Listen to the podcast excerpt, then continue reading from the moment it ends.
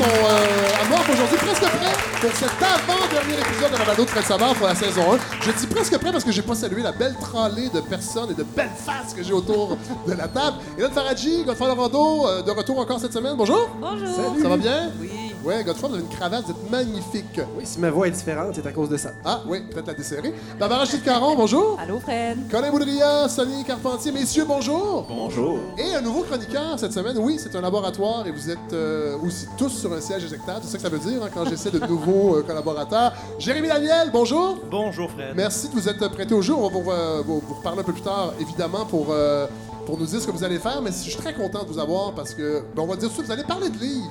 Moi, j'aime beaucoup les livres. Les gens vous se rappellent peut-être de vous euh, à la soirée d'Encore Jeune. Vous avez participé à ma carrière est encore jeune. J'ai Et- perdu face à Hugo Meunier, j'en suis jamais revenu. Et d'ailleurs, euh, Et lui-même a quitté le pays. De toute façon, on va en reparler tantôt. Notre invité cette semaine, l'écologiste devenu conseiller stratégique et possiblement futur politicien, on va lui parler tantôt, Steven Guilbeault. Bonjour. Bonjour. Merci d'être là. Alors voilà, Plaisir. on est prêt pour ce 16e épisode de la balado de Fred Savard.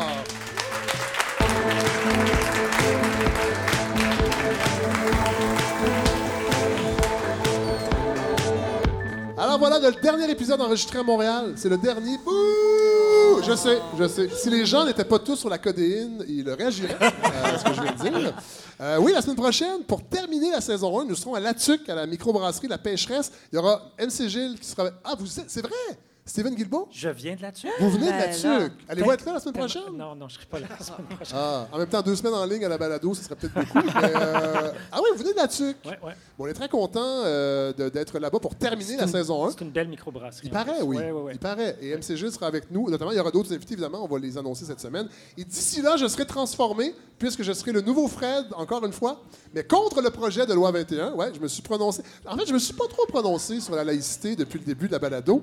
Euh, J'ai laissé Inès Talby le faire. hein, elle. On Il n'y a pas eu de position officielle. On n'avait pas à le faire. Mais Inès Talby en a parlé un petit peu. Et moi, je dois l'avouer, j'étais assez favorable à cette idée de baliser la place des croyances religieuses dans certains espaces publics, dont euh, l'école. Euh, J'ai pas changé d'avis sur l'idée que les croyances religieuses, un peu comme la sodomie, ça devrait rester dans la sphère privée, à mon avis. Mais cette semaine, euh, le ministre de la Laïcité, Simon Jolin Barrette, a finalement rendu public son petit tableau qui vise à identifier les signes religieux qui seront proscrits. Puis là, j'ai comme eu un reflux euh, gastro-péquiste quand j'ai vu ce petit tableau-là. J'ai fait, ah non, autrement Ça, ça doit être vraiment dégueulasse. un reflux gastro-péquiste. Ça me rappelait la charte des valeurs. Mais j'avoue, ce qui a fait beaucoup changer, euh, qui m'a fait changer d'idée, c'est le- sur le projet de loi 21, c'est le formidable dossier sur la laïcité qui est paru le week-end dernier dans le journal de votre grand-père, Godefroy Laurando, Le Devoir. Ah oui, c'est vrai, ça. Oui, c'est vrai. Alors, euh, je ne sais pas si les gens l'ont vu. Gros dossier de 3, 4, 4 pages, en fait, sur la laïcité. En fait, grand dossier de Stéphane Baillargeon et Magdalene de Qui démontre comment le projet de loi 21 est une farce euh, à la face de la laïcité. Le dossier démontre qu'au Québec, au Québec seulement, il y a 4330 organismes de bienfaisance enregistrés dédiés à l'avancement de la religion qui sont supportés financièrement par l'État québécois. Je pense que c'est à peu près euh, 30 32 000 au Canada, 4 330 au Québec. Là-dessus, euh, en fait, euh, ce sont des, organismes de bienfaisance qui, euh, euh, bénéficient d'une flopée d'avantages fiscaux qui nous coûtent vraiment une fortune. On parle d'à peu près 200 millions par année en impôts qui nous échappent. Euh, sur les, 430, euh, 400, euh, les 4 330 OBE, 3 045 sont d'obédience chrétienne, 115, en fait 113 travaillent à l'avancement du judaïsme et 50 sont dédiés à répandre la foi islamique. Il faudrait avertir Mathieu Bock-Côté là, que le problème, c'est peut-être les, organismes religieux chrétiens au Québec et non pas euh, euh, les, organismes islamiques. Parmi les avantages que reçoivent les OBE, on parle d'exemption fiscale, possibilité que ces OBE euh, émettent des reçus pour leurs donateurs, donc peuvent aller chercher beaucoup d'argent comme ça, et après ça, les donateurs peuvent déduire cet argent-là sur leur, leur rapport d'impôt. Remboursement de, TP de TPS, TVQ, déduction pour allocation au logement. Fait qu'on peut déduire Jésus. On peut déduire. oui, voilà. À Montréal, on dénombre 737 lieux de culte et 272 immeubles appartenant à des communautés, à des communautés religieuses. On estime la valeur foncière à 2,3 milliards de dollars et il n'y a pas une scène en impôts et en taxes qui sont payés là-dessus. C'est quand même. On, le- on savait tout ça, là. Mais là, c'est chiffré, c'est vraiment bien détaillé et c'est. Euh, moi, je pense que si notre, notre gouvernement était sérieux, il retournerait faire ses devoirs, laisserait les femmes porter le voile et retirerait plutôt le voile sur toutes ces organisations religieuses qui vivent dans une bulle fiscale à, nos dépens. La loi 21 fera en sorte qu'on arrêterait de financer des religions, des écoles privées confessionnelles, des sectes comme l'Institut économique de Montréal, qui, elle aussi, est un organisme de, bien- de bienfaisance qui, qui reçoit, euh, en fait, qui reçoit des dons et qui émet des reçus. C'est une secte, on va le dire. Là. Alors, c'est vraiment ridicule. Malgré tout, euh, connaît Boudria, est-ce que vous avez réussi à passer une belle semaine? Avec, avec Malgré, tout ça, malgré tout ça, est-ce que vous avez réussi à passer une belle semaine? Passé Correct. une assez belle semaine, quand même. Oui, oui. Je suis allé, euh, je suis allé mardi au- à la conférence de presse de lancement du festival ZooFest. Ah oui, c'est vrai, vous êtes humoriste, vous. Je suis humoriste, vous moi, puis je fais mon spectacle quatre fois durant l'été, en, Ah oui? en juillet. Puis je cherchais euh, des- Che- Chevalier Blanc? Chevalier Blanc. C'est un beau titre. C'est un beau titre, ça fait bien avec mon humour. Puis je voulais, euh, je voulais trouver une excuse cette semaine pour le plugger à la balado, donc je suis allé au lancement du Vous Fest. avez- ouais. ça va être, euh, ça va être- Est-ce que vous avez des dates si les gens là, pourraient, voulaient peut-être aller vous voir? Disons, dans, dans, dans un point de vue très hypothétique, Ouais. ouais. 11, 13, 14 et 15 juillet. Ah, quand Il même. les avait sous la main, c'est Oui, ça. voilà. Au cas où, on Ah ben. sait jamais. Et justement, on vous entend, Sonny Carpentier. Vous êtes de retour à la Eh- demande eh oui, euh, générale de, de deux personnes. Ben, je les adore, Je fais des blagues. Non, je fais des blagues. On est content de vous retrouver. Vous avez passé une belle semaine, Sonny? Ben, très belle semaine, et même que le millénial en moi a souri cette semaine. Oh, Fred. mon Dieu! Le cynisme euh, est parti pendant le- un Vous avez- moment. Vous avez ajusté votre prescription? Ben exactement, et ça va tellement mieux depuis. Euh, non, euh, en fait, il y a une bonne nouvelle, Oui. c'est Netflix, hein, ce démon numérique, Oui. Qui annonçait qu'il allait faire un investissement dans le milieu culturel autochtone. C'est quand même intéressant. Mm-hmm. Euh, en fait, ça m'a étonné quand j'ai lu ça de la part de Netflix. Ah, ils, sont, ils sont assez euh, visionnaires quand même. Oui. hein. On ne sait pas très bien encore ce que ça va donner, euh, cet investissement. Oui. On ne sait pas, par exemple, si ça va être diffusé sur Netflix. Mais Exactement. donc, donc, mais ce serait quoi l'intérêt? En fait, je sais pas si. Pour la production. Parce que la seule annonce qui a été faite du côté Netflix, c'est qu'elle allait se mettre un- avoir un partenariat avec des entreprises, des organismes ici, dont Wapikoni Mobile, Imagine Native et le Bureau des productions audiovisuelles autochtones. Puis la seule chose qu'ils ont dit pour l'instant, c'est que ça allait- avoir des nouveaux programmes, dont des cours intensifs en scénarisation et des programmes de stage. Euh, Il y a Guy Fournier, le chroniqueur au Journal de Montréal. Oui, parfois je lis euh, Guy Fournier. Les gens rient.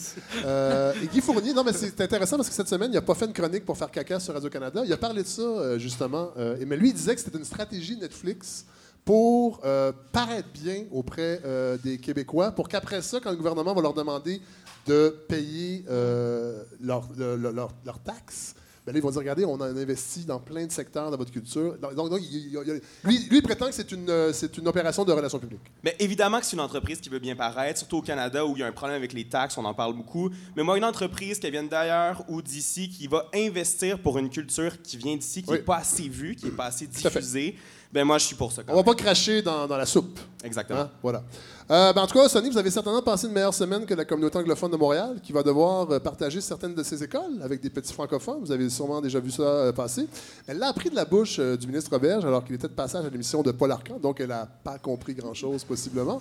Euh, évidemment, cette annonce de partage de certaines écoles euh, a ravivé les pires cauchemars euh, de cette communauté minoritaire, euh, réfugiée. Là, je, fais, attention parce que c'est quand même une minorité qu'on doit euh, chérir. Une minorité euh, réfugiée dans le West Island qui à peine 150 ans, grâce à son courage, ses contacts et son amour du travail bien fait, possédait à peu près toute la ville de Montréal, mais petit à petit a vu ses acquis fondre au fil des ans et qui aujourd'hui résiste malgré la faiblesse de ses infrastructures vieillissantes et désuètes. Je pense aux universités McGill et Concordia, à ces trois hôpitaux dont le CUSUM. Vous savez que le CUSUM a coûté quatre- euh, 2,4 milliards alors que le CHUM a coûté 3 milliards? C'est quand même un manque à gagner. là. Il, y a une, il y a- il y a une discrimination quand même. En plus, Euh, en plus, avec le chum, il n'y a pas de jugement à faire, tandis qu'avec le susme, il y a un jugement. Franchement. C'est vrai. Oui. Et, et maintenant, on voudrait que. Il est là, le 700 000 Il était dans le jeu. Ouais, mais là, on voudrait que nos, nos petits anglophones, si fragiles, côtoient pendant quelques temps des élèves francophones dans la même école, des plans pour qu'ils deviennent bilingues. Alors, ce gouvernement, encore une fois, va beaucoup trop loin. Barbara Gilles-Caron, comment allez-vous? Très bien, merci. Oui? C'est tout? C'est tout. OK. Vous avez passé une belle semaine? J'ai passé une très belle semaine. OK, d'abord, je vais en parler. Euh, non, mais c'est parce qu'on s'était dit en, hors d'onde hein, que, euh, ju- justement, qu'est-ce que qu'est-ce que t'as fait, toi, Barbara? Et euh, c'est juste parce que là, j'ai un petit peu l'impression de mettre mon inculture là, sur la table. Ben. Mais moi, euh, cette semaine, on m'a fait découvrir, on m'a- fait découvrir euh, le documentaire euh, Tabarnak. Ah, sur Euh, Offenbach! avec un C. Oui, oui, c'est ça, Tabarnak avec un C, que je n'avais jamais vu. C'est quelque chose. euh, oui, c'est ça. En fait, c'est C'est quelque Offenbach chose. en tournée. En France. En France. Et donc, voilà. Et j'ai commencé. C'est deux heures quand même. Oui. hein. C'est soutenu. C'est. voilà. Oui. Mais c'est c'est disponible sur YouTube. Je, je vous invite à. De- à le regarder sous tous ses angles. Ben, on va faire ça. On va mettre le lien sur la page Facebook euh, de la balado. On va le Je n'en dis pas plus. Oui, on va le faire. Captivant. ben oui. Euh, et vous, Jérémy Daniel, on l'a dit tantôt, nouveau chroniqueur. Là, je suis très heureux parce que euh, je trouvais qu'on parlait pas assez de livres et vous allez occuper euh, cette fonction, nous, nous faire des suggestions de lecture. Absolument. J'avais cette, idée en tête de m'inspirer un peu de l'actualité et Oui. trouver. euh, Il y a toujours plusieurs personnes qui ont besoin de lire un livre dans leur vie. Ça, c'est. Oui. Et très souvent, ils ont des micros, voire des positions de pouvoir. Oui. Donc, euh, je vais essayer un peu de, de, de chimer tout ça pour m'assurer que les bons livres tombent, tombent entre les bonnes mains. Ah, mon Dieu, j'ai déjà hâte d'entendre ça. Et Stephen Guilbeault, je vous ai présenté tantôt comme écologiste, mais c'est pas, ça sera pas pour ça, en fait, qu'on, c'est pas pour ça qu'on vous a invité, mais parce que vous avez publié Ah un livre. Non, on parlera pas beaucoup d'écologie, parce que vous avez publié un livre cette semaine. En fait, qui va, là, on est le 12, donc euh, la balado va être, publi- va être disponible le 13 juin, donc ça va être le jour du lancement officiel. Euh, le bon, la brute et le truand, ou comment l'intelligence artificielle transforme nos vies. C'est votre nouveau dada, ça, euh, l'intelligence artificielle, non? Ben oui, c'est c'est nouveau parce que, je- évidemment, je me suis beaucoup intéressé Oui. à l'environnement et particulièrement les changements climatiques depuis 25 ans. Mais je suis arrivé à l'intelligence artificielle par la question des changements Oui. climatiques. On va en parler euh, plus en détail. J'ai beaucoup. Je trouvé que c'est un livre, un livre vraiment intéressant et très. euh, pour, pour des gens qui n'ont aucune idée de ce qu'implique l'intelligence artificielle, je trouve que c'est un excellent départ, ce livre-là. Moi, je suis zéro euh, spécialiste de la question. J'avais lu quelques trucs, mais je trouvais que c'est vraiment. un- ça brosse vraiment un, un bon portrait de où on en est aujourd'hui avec euh, l'intelligence artificielle. On va en parler plus tard. Il ne reste que vous, euh, Hélène Faradji, que je n'ai pas. Vous avez passé une belle semaine? Mais pas si mal. Beaucoup d'émotions? Beaucoup d'émotions, ouais, notamment sur Instagram, où je suis allée voir les photos du parti de Kylie Jenner, qui a fait un parti Servante écarlate. Ah. Fait que tout le monde était déguisé en, en servante écarlate, dont les servantes, les serveuses. Les vraies? Les vraies Oui, serveuses. oui. Elles avaient des cocktails under his eyes. C'était c'était charmant. Il y avait des photos où elle faisait des duck face Ah, euh, oui. en servante écarlate. Bref, je trouvais ça super. Kendall Jenner, on en a parlé la semaine dernière. Elle était dans le film de Non, votre oncle. non c'est Kylie. là. Ah, c'est Kylie. C'est pas la même. Ah, je suis perdu, moi, avec cette famille-là. C'est- C'est pas, pas, l'autre. c'est pas Bruce, Je anciennement je- Bruce je Jenner. pense Non, je pense Ah, que la famille ok. est un peu perdue, elle aussi. Oui, hein? Oui. Probablement. OK, bon. Mais bref, j'ai eu envie de parler de complètement autre chose. Oui. Du coup, plutôt euh, que de parler d'Instagram et des bêtises euh, de Madame Jenner, Oui. j'ai eu envie de vous parler de podcast, de balado. euh, Très bonne idée. euh, cet hybride entre information et divertissement qui a vraiment envahi l'espace culturel depuis un bon bout de temps, même si pour plusieurs chroniqueurs, ça reste encore une nouvelle tendance à découvrir. Euh, balado, podcast qu'on connaît, qu'on cons- qu'on consomme, un peu comme de la radio sur demande. Euh, mille et une déclinaisons, il y a le plus sérieux, le plus humoristique, euh, le plus travaillé, le plus improvisé. Ce qui domine surtout en ce moment, c'est le criminel et l'humour. Ça, j'avoue C'est pas mal les deux oui, grosses tendances Oui. euh, Le en criminel, entre autres, moi, je- suis quand même fasciné de l'engouement pour les balados sur les vieilles enquêtes qu'on déterre. Et, euh, ouais. On veut le savoir. On veut savoir ce qui se passe. Ou pas. Mais le balado, il existe aussi en fiction. C'est beaucoup plus rare, on Oui. y prête beaucoup moins attention, euh, alors que c'est un stimulant pour l'imaginaire assez génial, en plus de pouvoir titiller la nostalgie de tous ceux qui ont rêvé de radiothéâtre un jour, Oui. ou peut-être d'écouter pour de vrai la guerre des mondes d'Orson Welles en 38, c'était déjà ça. Alors j'ai eu envie de vous parler d'un nouveau balado de fiction que j'ai découvert cette semaine. C'est six épisodes, 20 minutes, et ça s'appelle Earthbreak. C'est une création de Skylark, qui est une entreprise de balado indépendante américaine qui euh, a plein, plein, plein de contenu à- à- sur, euh, sur son site à découvrir, dont un autre dont je vous reparlerai peut-être à un autre moment, Oui. qui s'appelle Feminist Folklore, qui ouais. nous invite à, oh, franchement, Non, non, non. qui nous invite à revisiter, Ah, j'ai dit oh boy, excusez-moi. Oh Ouais. girl. Beaucoup mieux. qui invite à, à revisiter en fait tous les mythes, les légendes, les histoires qu'on connaît comme la Belle au bois dormant chez Erazade, la princesse au petit Ouais. pois, etc. Mais Avec un regard féministe. Avec un regard féministe. Bref. Donc Earthbreak, ça parle d'extraterrestres, ça parle d'apocalypse, ça parle de survie. Et la forme est assez prenante parce que c'est celle du journal audio.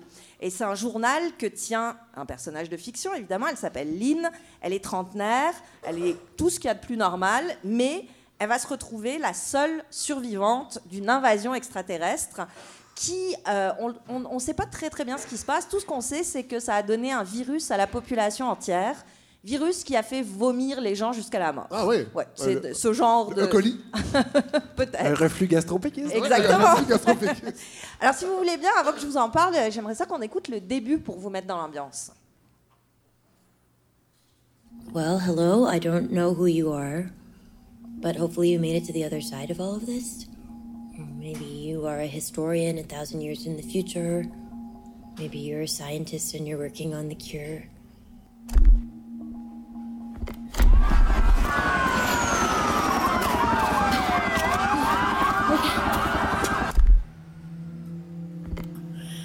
My name is Lynn Gellert, and I've just survived by dumb luck, I guess. Ouais, elle a, survé- elle a survécu sans euh, aucune bonne raison. C'est intéressant. C'est très intéressant.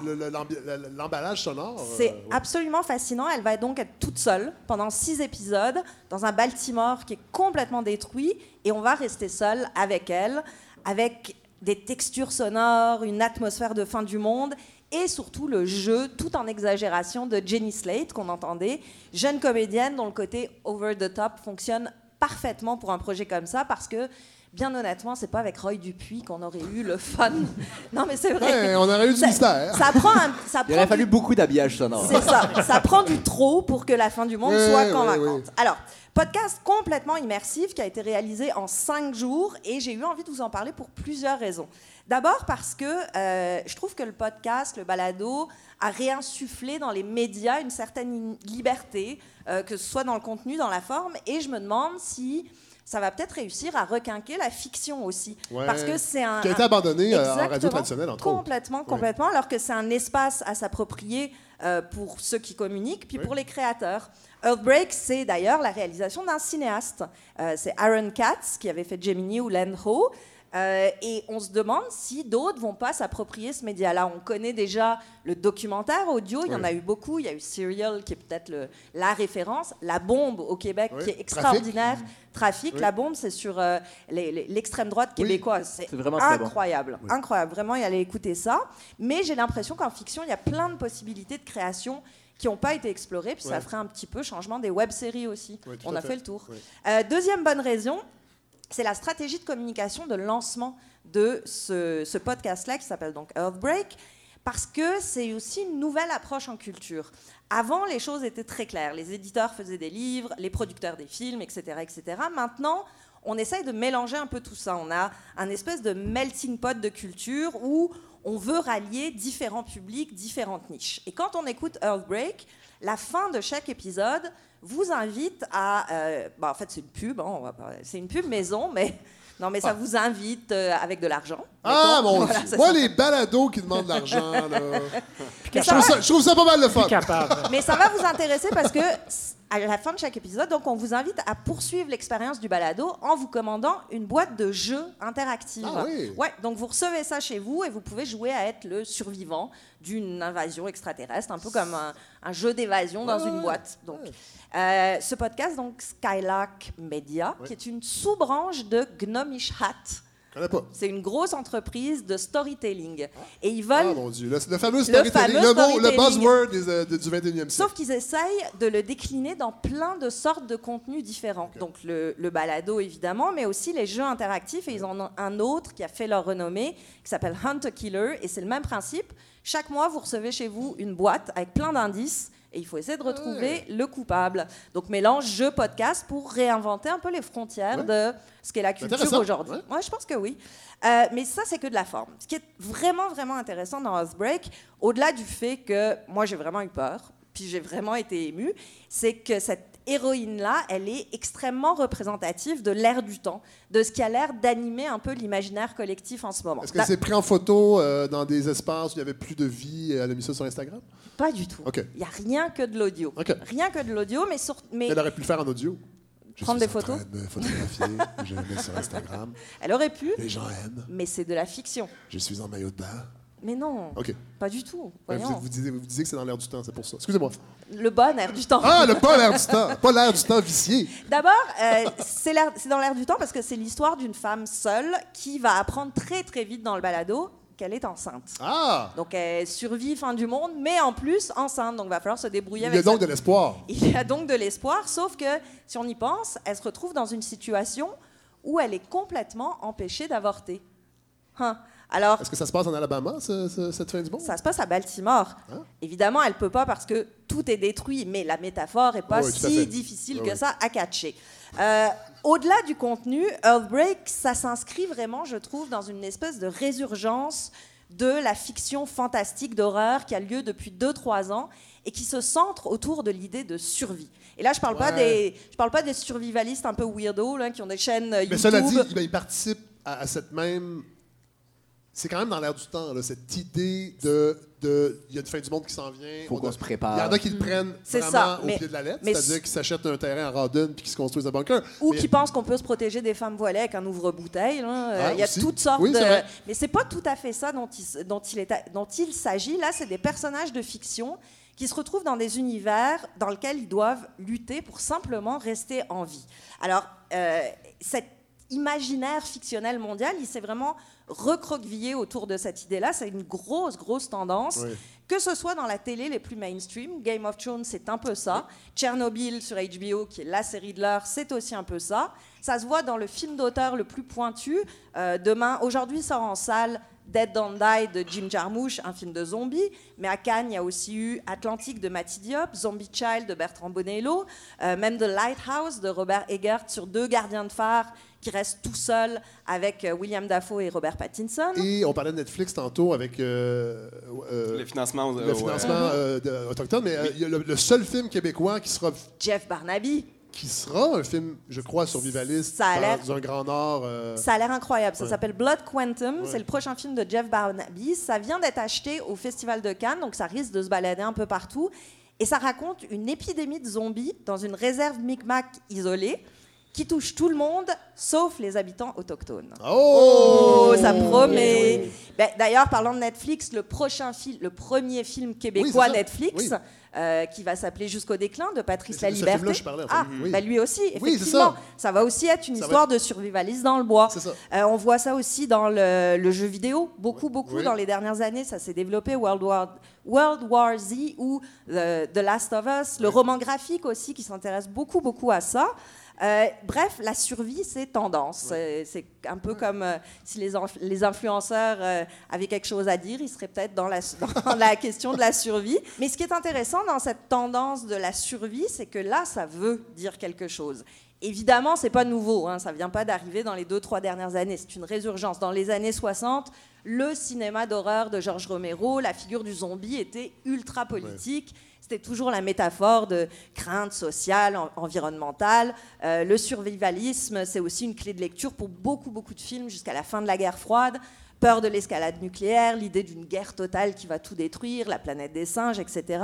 Ça a muté un peu après, dans les années euh, 80, avec ce qu'on a appelé le néo-survivalisme, où là, c'était plus des craintes euh, de guerre nucléaire, mais des angoisses économiques et environnementales ou scientifiques.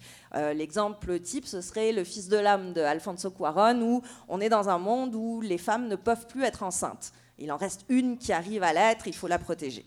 Euh, Aujourd'hui, j'ai l'impression qu'on a même dépassé encore ça. Donc, néo, néo-post-survivalisme, si vous voulez, où on n'évoque même plus des grandes craintes collectives. Euh, dans Earthbreak, par exemple, le, le- le balado, c'est une invasion extraterrestre, mais c'est tout ce qu'on va savoir. Il n'y a, pas de détails, on n'a aucune idée de ce qui est arrivé, Oui. et c'est pas du tout ce qui compte. Ce qui compte dans cette nouvelle tendance, c'est les détails de la lutte à mort que l'humain doit livrer pour simplement rester en vie, peu importe la menace, qu'elle vienne de zombies, qu'elle vienne d'ailleurs, on s'en fiche un peu. Ce qui ressort beaucoup de ces films, de ces fictions, de ces univers de survie, c'est que l'homme a surtout à se battre contre l'autre. L'autre homme. L'homme doit se protéger de l'homme dans la solitude la plus crasse. Alors, peur de l'autre, solitude, euh, qui, est, qui est vraiment symbolisée par cette résurgence du genre. Le genre qui ressurgit toujours dans les grands moments de crise. Euh, Vietnam, fin de l'innocence, dans les- à la fin des années 60-70, c'est les- la grande période des films d'horreur des années 70.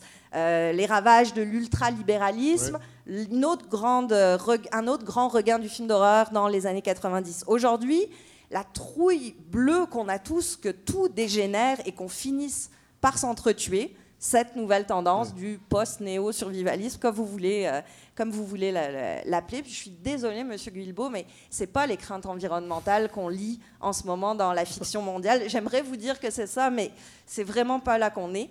Je ne sais pas si cette tendance-là euh, est là pour durer, mais ce que je sais, c'est que c'est toujours, toujours une bonne idée d'écouter ce que disent les fictions pour essayer de comprendre un peu où on en est collectivement, et que pouvoir lire dans toutes ces œuvres que ensemble on a surtout peur de s'entretuer, voir ce que les créateurs voient dans notre inconscient collectif, ben c'est beaucoup, beaucoup, beaucoup plus alarmant que le cinéma québécois qui est gris et qui est plate. Sur ce, je vous dis bon été parce que moi je vous revois pas à la tuque. C'est vrai, mais merci beaucoup, Alain Taraji.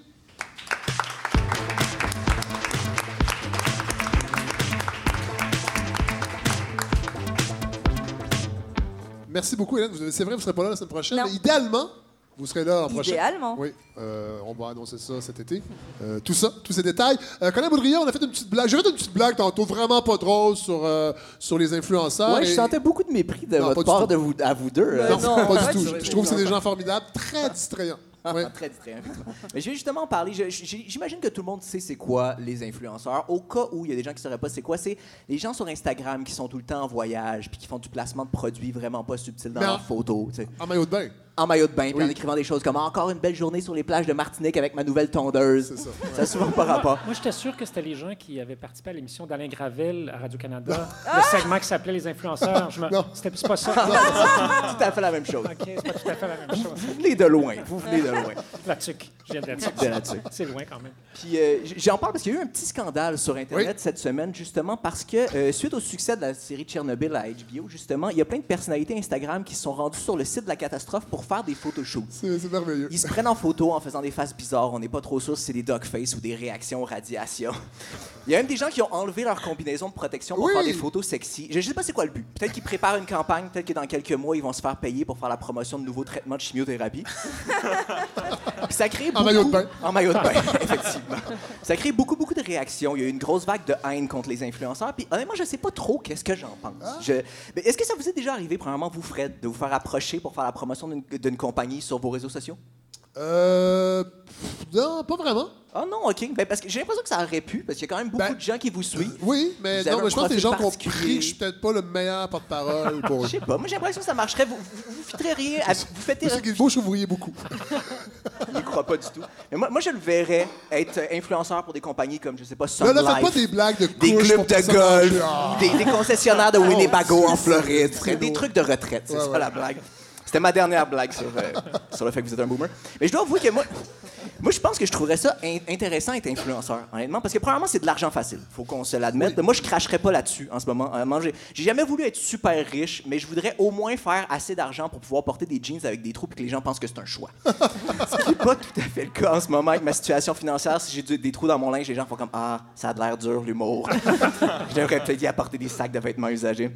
Fait que je dirais pas non à cet argent-là, mais je pense que je serais pas à l'aise de faire de la publicité pour une compagnie. Moi, j'aimerais ça être un influenceur à l'envers qui fait du chantage. Oh. Ça existe d'ailleurs. Je sais pas si vous connaissez l'émission de Jersey Shore.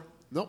Ah oui, je, oui, oui, ça Oui, voyez, ça. c'est quoi? Ben, oui. non, c'est- je pense que ça a terminé. Oui, oui, mais oui, c'était. Oui, je Vous êtes pas très fier de savoir c'est quoi?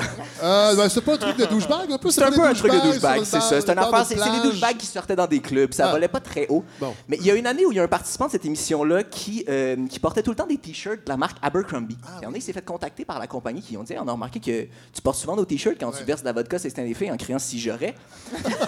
On a quelque chose à t'offrir. On va te donner 10 000 piastres pour que tu mettes plus jamais notre linge. Ah! C'est tellement la meilleure chose. C'est une compagnie qui a tellement honte de toi qu'ils sont prêts à te Wow. payer pour pas être associé à toi. ça, c'est intéressant. ça, c'est de l'argent facile. Ça, ça m'intéresse. Moi, je veux ça. Moi, je pense que bientôt, je vais me louer une Tesla juste pour poster des photos de moi parké en diagonale sur deux places d'handicapés. Étendu sur le hood avec une casquette Make America Great Again, en train de garocher des pailles en plastique dans un feu de vieux pneus. Jusqu'à ce qu'il m'écrive Hey, tu peux-tu arrêter, s'il te plaît? C'est pas ça que ça, notre hashtag l'expérience Tesla. Payez-moi, guys, payez-moi. Ça peut marcher avec plein de compagnies. Pendant la, ca- la campagne Belle Cause pour la cause, je pourrais poster des photos de moi avec plein d'employés de Belle en burn-out. En leur Oh! écrivant combien vous êtes prêts à payer pour pas qu'on en jase de ça, hein, Belle? Ouais, ouais. Plein de compagnies, je pourrais poster des photos de moi en train de cuisiner du Crystal Met dans une mijoteuse Ricardo. en le taguant dans les commentaires pour être, sûr que, pour être sûr que ses fans tombent dessus puis qu'il y a des gens qui m'écrivent pour faire comme excusez-moi est-ce qu'on peut changer la méthamphétamine par du quinoa dans la recette? Fait que oui Oui, ça mais me il, faut, il la rincer avant, par Il exemple. faut la rincer, effectivement. Puis ça, ça me, tente- ça me semble être un bon entre-deux. Tu sais, tu fais de l'argent, mais t'es pas toujours en train d'harceler les gens pour leur vendre quelque chose. C'est vraiment ça que je trouve dégueulasse avec le fait d'être influenceur, c'est essayer tout le temps de vendre des choses aux gens. Oui. Je, voudrais terminer, je voudrais terminer en rappelant que je fais mon spectacle euh, quatre fois cet été à ZooFest. Les, ventes sont, les billets sont en vente sur le site de ZooFest ou sur tous mes réseaux sociaux, euh, Facebook, Instagram, Twitter, Colin Boudria. Merci, Colin Boudria. Belle réflexion, encore une fois.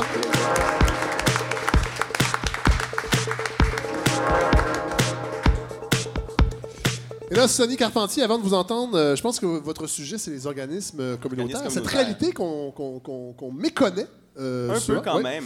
Permettez-moi de vous parler euh, de, de- de- de peut-être du plus grand euh, organisme communautaire au monde, le Vatican.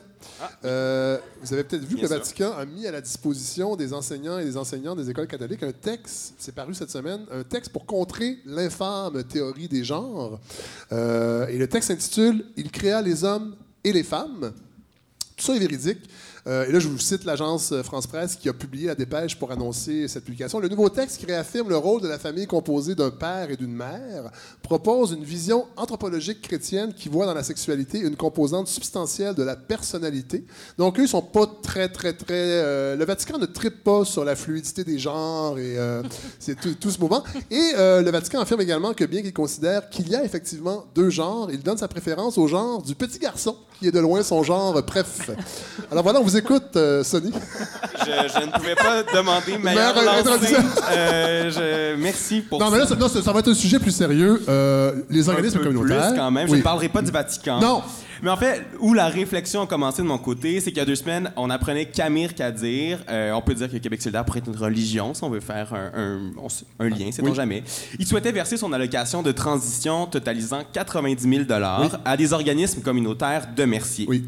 Bon, de son côté, c'était plus un geste symbolique pour dire que, justement, quand les députés ou les gens, nos, nos, euh, nos représentants quittent, n'ont pas nécessairement besoin de cet argent-là. Ouais. Donc, lui, il disait, moi, je vais m'en départir puisque je retourne travailler, puis je vais le donner à C'est un médecin, il faut quand même le dire. C'est un médecin, donc il n'en a pas besoin exactement. C'était un peu ça le but de son geste.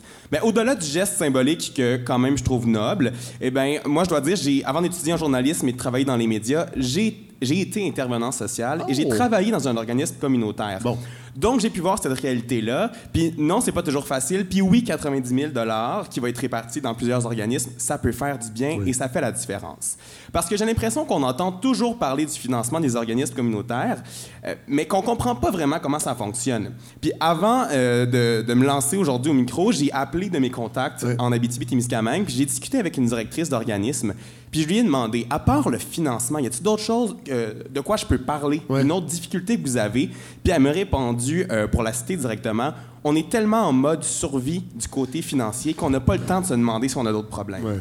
Et il faut quand même le c'est important d'en parler parce que euh, les organismes communautaires jouent un rôle vraiment important qui, avec les années, a pris une certaine ampleur parce que le gouvernement se déleste de certaines responsabilités qu'il confie aux organismes communautaires, mais les budgets ne suivent pas, évidemment, parce qu'on économise de l'argent. Exactement. De Puis ça, façon- je vais de façon cachée, oui. C'est en fait en 91 qu'on a pris la décision, mais je vais revenir un peu plus Oui. tard. Puis parlant justement de budget, on on va essayer d'expliquer un peu le financement, comment ça fonctionne, parce que autre d'en entendre parler, euh, il faut le comprendre.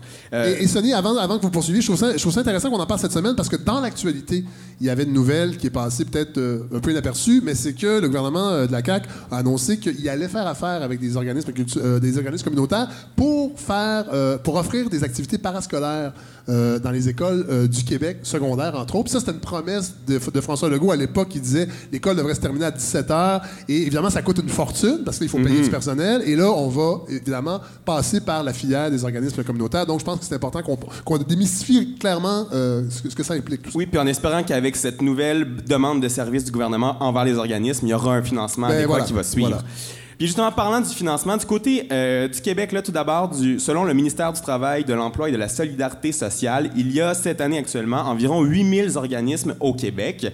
Puis du côté du financement gouvernemental, ben, il y a une partie qui est assurée par plusieurs ministères. Et ça, ça passe à travers 64 programmes de soutien financier. Donc, il y a des ministères de la Famille, des ministères de l'Éducation, etc., qui ont chacun des programmes financiers. Sur l'année 2017-2018, qui sont les derniers chiffres que j'ai trouvés sur le site du gouvernement du Canada, euh, du Québec, pardon, ben, c'est plus d'un milliard de dollars qui ont été versés de la part du gouvernement. Du côté du budget de la CAC, parce qu'il est sorti il y a quelques semaines quand même, euh, ben, c'est assez encourageant qu'on pourrait dire, parce que le budget Girard ajoute 40 millions de dollars aux investissements qui étaient déjà prévus, ce qui va totaliser une somme de 70 millions supplémentaires. C'est bien, ça dessert la ceinture, mais avec toutes les coupures qu'il y a eu dans les années précédentes, Oui. c'est juste un petit souffle supplémentaire et ça ne réglera pas la crise. Euh, parce que les organismes communautaires ne sont pas seulement fondés sur cet argent-là.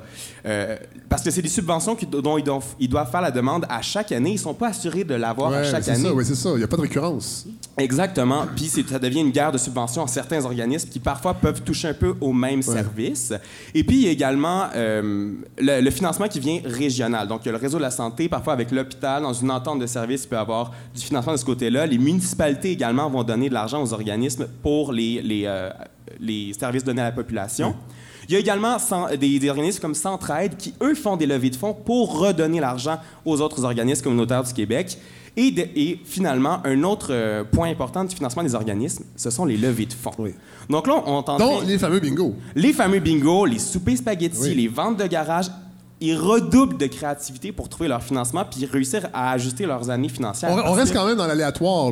Tous ces modes de financement-là sont un peu à la on ne sait jamais si on va ça. retrouver le même argent. Puis Ouais. la directrice à laquelle je parlais, qui est un organisme en santé mentale en Abitibi, euh, elle me disait, nous, c'est 40% de notre budget qui vient du gouvernement. Fait que le reste, il faut se démerder énorme. Ben pour le trouver. Et il n'y a plus de soutien, il n'y a, plus de- il y a plus de financement pour, le, pour la mission. Alors, on, on ne soutient plus. Donc, c'est toujours par projet. Exactement. Alors, À la pièce. Donc, on ne paye plus le loyer. Le loyer, là, il y a- y a plus de- donc, il faut inclure le loyer dans chaque projet qu'on fait, puis chaque, chacun des salaires. Alors, c'est très difficile pour les organisations d'être capables de prévoir d'une année à l'autre, de, faire des projets sur plusieurs années, parce qu'il faut toujours, puis ben, évidemment, on ne sait jamais si, le financement va être là, est-ce qu'on va pouvoir payer le loyer. C'est des situations très, très précaires. Puis justement, c'est une sélection précaire. En fait, on est en mode survie, comme l'intervenante que j'ai contactée me disait. Et, et ça, c'est même pour les intervenants et les travailleurs, parce qu'il y a une enquête qui a été publiée à la fin mars de cette année par le Comité sectoriel de main-d'œuvre en économie sociale et action communautaire qui révélait les mauvaises conditions salariales des organismes. Les employés, même s'ils ont des études universitaires, font en moyenne 15 de l'heure. Ah. Euh, donc là, ce que je suis en train de vous dire, c'est qu'on gagne 15 de l'heure du côté des intervenants pour gérer des crises en santé mentale, sortir des itinérants de la rue ou soutenir des femmes agressées sexuellement dans leur démarche judiciaire. Mais selon moi, c'est pas assez. Et en plus de faire tout ça, on vous demande de faire du bénévolat les soirs et fins de semaine et d'organiser des bingos et des soupers spaghettis pour vous verser un salaire. Vous parliez tout à l'heure de, le réseau, c'est un peu euh, délesté, délaissé, en fait, euh, délesté, délaissé certains services. Mais c'est en 91. C'est l'adoption de la, l'adoption de la loi 120 lors de la réforme Côté. C'était le gouvernement libéral qui était en place. Ah. Et puis, d'une part, ah, ben quand même. Étonnant. On est étonné. Et d'une part, on, reconnaît, euh, on reconnaissait l'avantage, l'influence du communautaire. On voulait qu'il soit plus autonome. Mais c'était surtout une façon de, justement, délaisser certains services et se dire, nous, on s'en occupe pas parce qu'on n'a pas le temps. Vous faites-le à moindre coût. Puis en plus, on vous donne pas l'argent nécessaire et suffisant pour le faire. Mais encore pire, oui, vous êtes autonome, mais c'est nous qui allons décider à qui et comment on va répartir l'argent. Rappelons-nous Carlos Etao, il y a quelques années, ou alors qu'il était, je crois, président du Conseil du Trésor, qui avait dit oui, c'est vrai, on se, on se retire de certains euh, secteurs, mais de toute façon, le communautaire est déjà là, il va s'en occuper. Et il avait dit textuellement, ça coûte moins cher à l'État. C'est vraiment, vraiment une, façon d'économiser sur le dos des, des, des- des- organismes. Exactement. Et justement, si c'est si difficile de faire survivre des organismes, pourquoi on continue? Pourquoi ils sont nécessaires? Bien, en fait, le réseau pourrait pas gérer si les organismes disparaissaient demain matin. Parce que justement, euh, une des fonctions des organismes communautaires, c'est de désengorger le réseau de la santé. On le sait, c'est déjà plein, les gens sont dans les corridors. Mais si les organismes disparaissaient, on, on aurait encore plus de demandes. Par exemple, euh, on a un, un- un service en, euh, en itinérance. C'est des services qui sont donnés quotidiens les organismes communautaires, dans la rue, qui fait en sorte que bien, il y a peut-être moins de, de crises à gérer, moins de- de- de- d'interventions policières et moins d'arrivées à l'hôpital. Donc, en étant dans le quotidien des gens, dans la communauté, bien, on réussit à sauver des services. Puis également, euh, les, les organismes communautaires sont créés à même la communauté par la communauté pour des besoins locaux. Donc, il y a une connaissance du milieu, du terrain, terrain, qui est vraiment intéressante et nécessaire en services sociaux. Puis également, il y a une, expertise qui se développe. Par exemple, je parlais de, des, des organismes qui aident dans le processus judiciaire pour les femmes agressées. Quand ça fait 30 ans que tu travailles dans un organisme qui travaille là-dedans, puis que ton organisme existe depuis plusieurs années, il y a une expertise qui est là, qui est vraiment plus grande que, par exemple, un autre intervenant qui serait dans, euh, par exemple, l'accueil et intégration au réseau de la santé. Puis là, comprenez-moi bien, je suis pas en train de dire que le réseau de la santé, c'est pas bien. Pas du tout. Tous les intervenants sont nécessaires, mais il y a quand même une approche alternative dans le communautaire qui, selon moi, est très noble et nécessaire. Donc moi, aujourd'hui, à travers tout cela, on sait que c'est compliqué. Puis Hélène, vous parliez de survie dans votre chronique. Ouais, mais mais c'est un je, peu je la trouve même ça chose. terrifiant de constater que c'est pire dans la réalité que dans la fiction. Il y a des gens qui se battent pour travailler. Ben moi, je veux lever mon chapeau à tous les intervenants du communautaire, ces gens-là qui, comme j'ai pu le démontrer, ne travaillent clairement pas pour le salaire, ni les conditions, et sans compter les heures supplémentaires, mais seulement pour aider les autres. Eh bien, bravo à ces gens-là. Et là, Fred, si vous, je sais pas en partant de Radio-Canada, si vous aussi, vous avez une allocation de départ comme Pas, Amérique pas- pas du tout. J'étais euh, j'étais contractuel, je n'ai eu aucune éducation. On m'a seulement dit merci de quitter Fred, on n'était plus capable. Non, c'est pas vrai. Mais Non. si un jour vous faites vous aussi une allocation de départ, Oui. j'espère que vous aussi vous allez la donner parce que je suis persuadé qu'il y a un bingo dans votre quartier qui en a besoin. Ah, je vais le faire. Merci beaucoup, Sonny Carpentier, pour cette belle réflexion sur les organismes communautaires. Pour vrai, si je ne m'abuse, à Radio-Canada, il n'y a plus grand monde en quittant qui ont des allocations euh, parce qu'on est tous, on était, en tout cas, moi j'étais contractuel à, à l'année, alors il n'y a pas de. Il y a pas de, de- de- Il y a beaucoup moins de permanence qu'avant. Oui, voilà. Euh, Steven Guilbeault, on vous a entendu déjà quelques fois euh, ici. Euh, Vous avez déjà, euh, vous avez en- entre autres, ben, vous connaissez un peu le communautaire, ben, communautaire, oui et non, mais on peut le dire. Votre passé de militaire écologiste. euh, J'ai passé 25 ans Oui. dans les organisations environnementales Oui. qui sont un peu à Tout à leur fait. façon des organisations communautaires, mais Oui. en environnement. Vous avez quitté Quitter euh, pour devenir conseiller stratégique à Cycle Capital Management des Copticon. Est-ce qu'on dit qu'on dit on- Copticom. Copticom, voilà. Euh, et là, vous publiez un livre, c'est pour ça qu'on vous reçoit. Vous publiez un livre euh, sur l'intelligence artificielle, le bon, la brute et le truand. Et moi, je voulais savoir, ça m'a étonné quand j'ai su que, que vous, vous vous intéressiez. D'où provient cet, inté- cette- cette, euh, cet intérêt pour l'intelligence artificielle? Comme je le disais tout à l'heure, c'est vraiment à travers l'environnement que je suis arrivé Oui. à- dans l'intelligence artificielle. Depuis plusieurs années, je m'intéresse beaucoup à la question de l'électrification des transports, Oui. notamment la voiture électrique. Oui. Euh, en fait, je parle tellement souvent de voiture électrique que des fois, j'ai l'impression de passer pour un vendeur de chars électriques, même si je ne possède pas de voiture et je n'en posséderai jamais. Oh! Euh, C'est enregistré. Euh, donc, si on s'intéresse à, à l'électrification des transports, à la voiture électrique, ben, on, on lit là-dessus, on rencontre des gens, puis on, on apprend, on finit par comprendre que la prochaine étape, c'est l'automatisation des transports. Et on- nous y sommes déjà de, de- de plus en plus. Certains pensent que c'est pour un avenir très lointain. Or, la compagnie pétrolière Suncor, Oui. qui est dans les sables bitumineux de l'Alberta, a commandé 150 camions électriques Oui. autonomes. Donc, c'est des camions de 320-340 tonnes euh, qui fonctionnent à l'électricité, qui ne fonctionnent pas au pétrole, et dans lesquels il n'y a pas de conducteur ou conductrice. Voilà. Euh, Alors, c'est- une réalité qui est déjà là. Et évidemment, si on parle de voitures autonomes, on parle d'intelligence artificielle. Bon, alors là, le, le livre est divisé en trois chapitres, d'où le titre Le bon, la brute et le truand. Le bon, ce sont les avantages de l'intelligence artificielle. La brute, les désavantages. Et le truand serait. Et là, c'est inspiré évidemment du film de, de Sergio Leone. Ouais. Euh, vous étiez un fan jeune? On- vous- vous- vous- Ben, en fait, Non, en fait, ben, oui, je écouté quand j'étais Ouais. jeune, mais quand j'ai commencé à écrire, je savais pas. Moi, je suis pas très bon là-dedans, les titres, les hashtags, ces affaires-là. Je suis assez pourri. Euh, et là, mais, donc, je m'étais dit, bon, un, un moment donné, il y a un titre qui va apparaître ou il y a quelqu'un qui va y penser, mon éditrice, quelque chose. Mais non, je- Ah. C'est arrivé comme ça. Le bon, la brute et le truand. J'ai fait, ah, ouais, c'est bon. Alors donc, euh, bon, les avantages, la brute, des avantages. Et le truand, c'est les zones grises, les espèces de.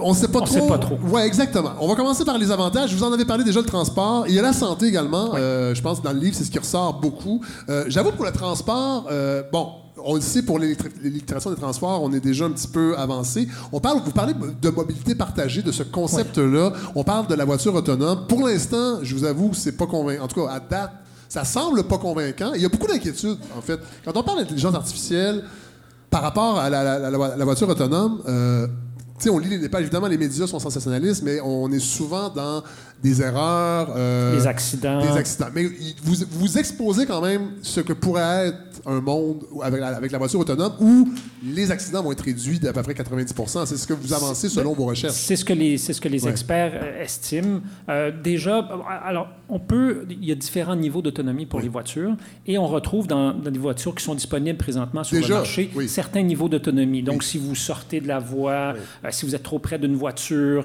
Et on commence à avoir même certaines interactions entre différents systèmes. Donc, si vous sortez de la voie, certaines voitures vont vous ramener Oui. par elles-mêmes. Alors, ça, c'est donc c'est ce qu'on appelle des niveaux d'autonomie. Euh, chez Tesla, par exemple, on a noté que sans être à, à l'autonomie complète, mais avec ces niveaux, disons, 1 et 2 sur 5, euh, on a réduit de 45 les, les accidents. Euh, c'est ce qui amène les experts à penser que lorsque nous aurons un système de, transport complètement automatisé, le nombre d'accidents sera grandement réduit. Il va y en avoir encore, mais 90 c'est quand même beaucoup. Et là, l'idée de, mo- de mobilité partagée, c'est qu'on on aura des voitures autonomes, mais on va également. En fait, on va abandonner l'idée de la voiture solo, qui, encore c'est encore quelque chose qui est très ancré. On se promène euh, au Québec, on regarde les embouteillages. La plupart des gens sont seuls dans leur voiture. Il y a quand même une révolution sociale qui va devoir se faire pour que les gens abandonnent le, le- le mode solo. Parce que le- la mobilité partagée, c'est qu'on on mixe transport collectif avec voiture autonome, entre autres. Transport actif, donc euh, vélo, Ouais. transport en commun, mais euh, dans, dans ce futur possible-là, euh, plutôt que de posséder une voiture, ben, on, on commanderait une voiture grâce à notre téléphone intelligent. Euh, et et l'idée, évidemment, c'est que comme il n'y aura plus de conducteurs dans ces véhicules-là, ça va coûter une fraction du prix que ce que coûte aujourd'hui Uber ou, Ouais. ou- ou le taxi. Ouais. Euh, alors, les gens ne voudront, il n'y aura plus vraiment d'intérêt à posséder une voiture. Certaines personnes voudront peut-être quand même le faire, mais ça va coûter tellement peu cher d'utiliser ces services-là qu'il il est probable, ou, ou du moins possible, que les gens ne veuillent plus posséder euh, leur voiture. On pourrait aussi avoir un modèle de voiture électrique autonome où tout le monde possède sa voiture. Et là, on pourrait, on aurait moins d'accidents, moins de pollution. On a mais, autant d'embouteillages, ben, 20 000 mais avec des voitures électriques. c'est ça, 20, 20 000 personnes qui prennent leur auto pour aller voir une game du Canadien euh, perdre l'année Et prochaine. le match canadien, et le Canadien sera, fera les séries, puisque ce seront des robots, évidemment, qui seront euh, les joueurs, grâce à l'intelligence ça, artificielle. ça fait, ça, fait des, ça, fait, ça fait des embouteillages, effectivement. Ouais. On peut avoir des voitures individuellement intelligentes et collectivement stupides. Euh, si, Effectivement. euh, si, si on va vers ce modèle-là. Alors, on n'est pas certain de... Ouais. Et, et- et- et les choix qu'on va faire en termes de politique publique, donc, est-ce qu'on...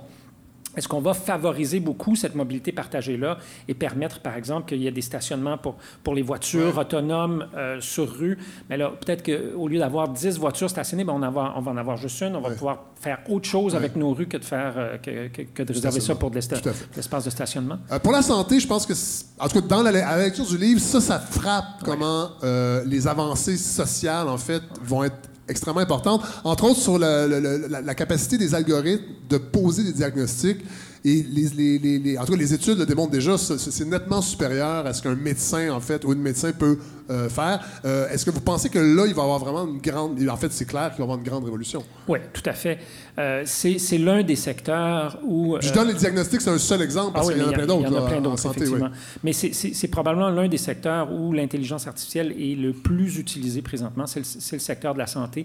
Beaucoup comme aide à la prise de décision pour Oui. les médecins. Donc, on parlait de diagnostic, mais il y a vraiment toutes sortes prévention des cancers, en fait, sur deux, trois ans, en fait, selon l'analyse, en fait, sur la- la- les métadonnées, en fait, que- que- qu'un algorithme pourra euh, euh, se servir quand il regarde la- la- la- les organes internes d'une personne. Si on prend l'exemple de cancer de la peau, par Oui. exemple, les mélanomes, ben, on peut programmer un algorithme, on va lui montrer 300 000 photos de mélanomes de, de telle sorte qu'il va devenir très, très bon à dire, avoir une photo, puis elle va dire, ah, ben, il va pouvoir rapidement repérer les, les signes avant-coureurs d'un cancer. Il n'y a pas un médecin sur la planète qui peut prendre 300 000 photos puis être capable d'analyser ça. Ça fait rêver. C'est comme si l'intelligence artificielle pourrait nous débarrasser des médecins spécialistes au Québec. Est-ce que c'est possible, ça? Ça, ça fait vraiment rêver. Les milliards qu'on pourrait réinvestir dans le irait dans les réel- organismes comme nous. Dans le réel bien-être C'est fini les bingos de quartier. Fini. Bon, Qui je, sait? non, je, je, Qui je vais- sait? je vais pas euh, vous obliger à vous prononcer euh, là-dessus. Dans la section euh, la brute, donc la section les- les- les- le côté noir en fait de, de l'intelligence artificielle, vous parlez entre autres de la manne que sont devenues les, les données personnelles, le pétrole du 21e siècle. Ouais. Et là, vous donnez des exemples comme le- des pays comme la Chine qui se servent de l'intelligence artificielle pour faire du profilage racial, de la répression contre la population ouïghour. Entre Ouais. autres, on le voit dans l'actualité. D'ailleurs, on apprenait cette semaine que la Caisse de dépôt et placement a investi 277 millions dans une entreprise chinoise qui développe des logiciels pour faire de la répression sur euh, la population ouïghour. Euh, bravo. Euh, comment, comment vous pensez qu'on... Parce que moi, je trouve que c'est ce qui est le- l'aspect le plus inquiétant de ça. C'est comment les autorités politiques et policières vont, évidemment, se lancer dans, dans- dans- dans l'intelligence artificielle pour faire du profilage social, entre autres, et du contrôle des populations. Comment on peut se prémunir de ça? Ben, en adoptant des lois, euh, des règlements pour prévenir ça. Donc, nous, évidemment, le- la Chine est, un, pour ça cas, que c'est inquiétant. est- est un cas d'espèce. Mais on- nous vivons encore dans, dans- dans une démocratie. Euh, et il y a des exemples intéressants. L'Europe euh, a adopté un règlement sur la protection des données Oui. qui fait vraiment école présentement.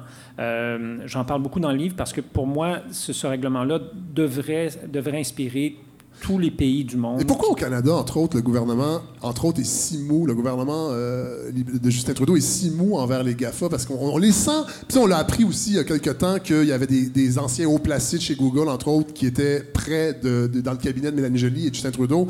Euh, on sent que ces compagnies-là ont un accès privilégié et font en sorte que le gouvernement reste assez passif face à ces, à ces, à ces grandes entreprises-là. Comment vous l'expliquez, ça? Ben, c'est une tendance euh, qu'on voit beaucoup en Amérique du Nord, mais qu'on voit aussi en Australie. Euh, en fait, à part l'Europe présentement, peu de pays ont mis en place un, enca- un encadrement réglementaire sérieux sur cette question-là. Euh, c'est beaucoup, beaucoup le fait des lobbies. On craint aussi, euh, dans une certaine mesure, que si on met des, lois, des règlements qui sont trop restrictifs, ben là, on va ralentir les investissements. Euh, les chercheurs vont quitter pour s'en Ouais. aller ailleurs. Alors, c'est toujours cette crainte-là, euh, on- puis on l'a entendu combien de fois, là, au début des années 70, quand le gouvernement américain a voulu mettre des appuis-têtes dans les voitures, les compagnies comme Ford, Chrysler, GM ont dit si vous faites ça, on va faire faillite. Euh, pff, bon, euh, aujourd'hui. Ça va bien, je pense. De toute façon, va. quand ils font faillite, on leur donne des milliards pour pas qu'ils fassent faillite. Ils repartent, ça, ils repartent ça sous le même nom. en. Ils ne changent Ouais. même pas de nom. hein. Non, voilà. Ouais. Mais donc, euh, euh, je pense que donc les lobbies, ce sont, ce sont, ce sont des organisations très fortes. Mais moi, je pense qu'il va arriver avec les, les GAFA, Google, Amazon de ce monde, ce qui est arrivé avec les, euh, les grandes compagnies pétrolières euh, aux États-Unis, où au début des fin des années 1800, début des années 1900, c'était un grand monopole qui contrôlait tout. Et là, à un moment donné, ça n'avait plus d'allure. Le gouvernement a dû intervenir. On a, on a forcé, par, par, le, par le biais des lois, on a forcé à, à séparer ces, ces- ces entités-là. On a créé plusieurs compagnies bon, qui sont devenues tout aussi dominantes à- oui. à- à- avec le temps, mais moins qu'elles l'étaient au départ. On, on sent en fait que les gouvernements ne peuvent pas faire grand-chose. Non, moi, je suis pas d'accord. Je suis pas d'accord. Euh, on le voit en Europe. là. Je reviens à ça parce que c'est pratiquement le seul exemple qu'on a. Mais on a mis à l'amende récemment Google, Facebook pour des centaines de millions de dollars en contre, parce qu'ils étaient en, en contravention de, de- de- de- de ce nouveau règlement-là. Euh, on- et c'est c'est très intéressant. Euh, on, on encadre, par exemple, on- maintenant en Europe, on a le droit à l'oubli euh, au niveau de la toile. Combien de gens, combien Ça d'histoires dire- ça veut dire quoi, ça? Combien d'histoires d'horreur on a lues où euh, il y a quelque chose qui est imprimé sur vous, Ouais. Fred Savard? Ouais. dans- C'est pas vrai. Puis là, ça, Ça, se répand ça. partout. Il y en a plein qui circulent sur mon dos. Et- mais là, c'est un véritable chemin de croix pour une personne qui veut essayer de faire rectifier ça. Parce Ouais. que Facebook puis Google, ils s'en s'actuent Ouais. de, de- de Fred Savard ou de Steven Oui, vrai. ou, euh, Beaucoup trop. Donc, ah ben- ben là, en Europe, maintenant, les compagnies sont oubliées. Dans le cas d'une erreur, si quelqu'un, ou même quelqu'un dit, moi, je veux plus que mon nom apparaisse, ben, les, les compagnies doivent, dans un délai raisonnable, ça se fait pas en criant ciseaux quand même, mais, mais, mais- mais ils sont obligés de le faire, sous peine, sous peine d'amende. Alors, il y, a- il y a plein d'éléments dans cette loi-là qu'on pourrait facilement importer ici. Il faut avoir le courage politique euh, de le Ouais. faire. Il faut, avoir, il faut être capable de dire, ben, on, on va tenir tête. Et, et- et j'ai rencontré plusieurs chercheurs dans le cadre de, de- de la rédaction de ce livre-là qui disent, ben, s'il faut mettre en place des lois comme ça, puis que ça ralentisse un peu la recherche, peut-être que peut-être qu'il faut le faire. Ouais. Alors, il n'y a pas de. Moi, j'ai pas senti de vent de panique euh, chez les gens à qui j'ai parlé de, de, de, ces choses-là. Parce que, bon, le- la dernière partie du livre, euh, le chapitre sur le, le- le truand, si on peut dire, là, aborde ce qui nous échappe, ce qui est inconnu par rapport à l'intelligence artificielle. Et entre autres, cette idée que ben, ça, on est dans une quatrième révolution industrielle, vous en parlez. Et ça, ça inquiète beaucoup de gens parce qu'on parle beaucoup de suppression d'emplois, entre autres. Il y a toutes sortes de chiffres qui circulent, mais que l'in- l'intelligence artificielle va vraiment toucher aussi beaucoup de secteurs qu'on suspecte pas, entre autres les avocats. Parce qu'il y a plein de. Non, mais. a- c'est vrai? Ah, ben oui, Oui. tout à fait. Euh, moi, évidemment, j'en parle souvent ici. Je trouve que. Il n'y a pas assez d'avocats. Non, ouais, c'est ça. Mais euh, les médecins aussi, je la santé va être touchée, mais, mais, mais, mais on est vraiment devant l'inconnu. Et je trouve que dans votre livre, parfois, il y a une certaine candeur. Euh, et vous le dites, oui, j'ai parlé à certaines personnes qui me disent, ben, dans le passé aussi, il y a eu des, des révolutions, puis bon, on s'en est sorti, puis finalement, ça sera pas si pire. Ou- et le- C'est loin encore le temps où il va vraiment avoir. Et j'ai l'impression quand même qu'il y, a- il y a certaines inquiétudes qui sont légitimes de la part des gens, parce qu'on va pas transformer ces emplois-là euh, et tout le monde ne pourra pas programmer, euh, sais, pourra pas s'en aller en informatique pour faire l'intelligence artificielle. Euh, C'est quoi de, de- de ce que vous avez lu, de ce que. En fait, au départ, moi, je pensais que ça allait être ça, la brute. Donc, je pensais Oui. que l'aspect le plus négatif, ça allait être l'impact sur, sur le sur monde de oui, l'emploi. Sur l'impact social, en fait. Oui, tout à fait. Et, et plus j'ai lu, plus j'ai parlé à des gens, plus je me suis rendu compte que c'est- c'était une zone de gris. Donc, ça pourrait effectivement être très problématique. Euh, ça dépend un peu de nous. Euh, on le voit avec le pétrole présentement, euh, on le voit avec le charbon. Euh, Donald Trump avait promis de ramener le charbon aux États-Unis. Or, euh, il n'y a pas une centrale au pas. charbon c'est qui, qui, qui- qui a été construite depuis qu'il est arrivé. Oui. Il y a plus d'emplois dans le solaire aux États-Unis que dans le charbon, le pétrole et le gaz réunis pour la production d'électricité.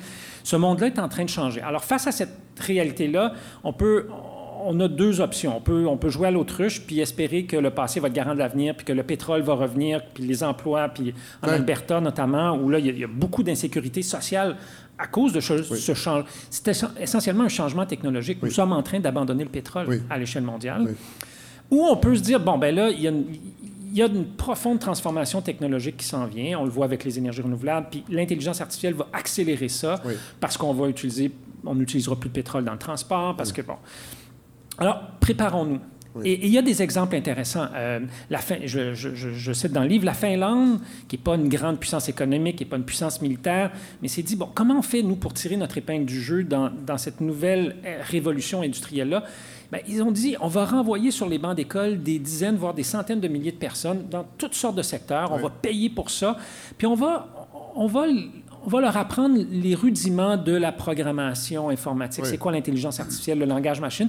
Pas pour en faire des experts, comme, tu- vous disiez, mais, mais pour les aider à comprendre Oui. c'est quoi. Et après ça, on va les, on va les mettre en équipe avec Que ce des ne soit pas des illettrés, parce qu'on parle de ça. En fait, que ce ne soit pas des illettrés numériques. Exact. Et on- donne l'exemple d'une une dame, une dentiste finlandaise de 59 ans. On l'a renvoyée sur les bancs d'école et aujourd'hui, elle travaille avec des experts, des programmeurs pour développer des applications utilisant l'intelligence artificielle pour le domaine dentaire. Et justement, c'est très intéressant parce que j'étais à C2 Montréal il y a quelques semaines, puis il y avait une conférence On de dit, ça la... roule, vos affaires, Sony, pour vous payer un billet pour Stade Montréal? Ça, c'est les joies d'être journaliste et d'avoir l'accès gratuit.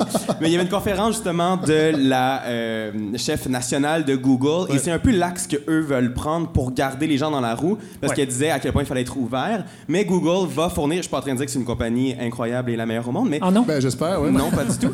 Mais euh, ils vont fournir, eux, gratuitement des outils sur le web, des espèces de programmes de formation, d'accompagnement pour que les gens puissent apprendre à euh, fon- comment fonctionne le numérique, à Ouais. coder, tout ça. Ouais. Mais en même temps, c'est un peu idiot, selon moi, de penser que tout le monde est intéressé par ça et tout Non, le monde va ça. y aller. Mais c'est un peu leur façon de penser pour dire qu'ils vont accompagner les gens dans le transfert numérique. Je sais qu'il y avait une idée en Europe, en France, entre autres, qui circulait il n'y a pas si longtemps par rapport à ça, de constituer, en fait, avec toutes les entreprises qui vont profiter de l'intelligence artificielle et qui vont réduire leur masse salariale, de constituer un fonds avec une partie de ces profits-là pour au moins euh, adoucir la transition et que cet argent-là serve, entre autres, à la formation. Ce serait peut-être, évidemment, ce serait dur à organiser, mais je pense que, moi, j'ai l'impression qu'il va y avoir vraiment un- beaucoup de pertes d'emplois, en fait, qui vont arriver parce que ça va, être, ça va aller vite à un moment donné. Vous, vous donnez l'exemple, entre autres, ça a pris 13 ans pour que l'Amérique du Nord se, dé- ben, les- les- se débarrasse, en fait, abandonne le cheval pour l'automobile. J'ai l'impression qu'il bientôt on va arriver à un point, peut-être avec l'intelligence. En tout cas, c'est une intuition, c'est pas. euh, peut-être ça, ça s'est basé sur rien, mais qu'à un moment donné, ça va partir, Je suis assez d'accord. ça va être exponentiel, là, le- le- les avancées, et il va, avoir, ça,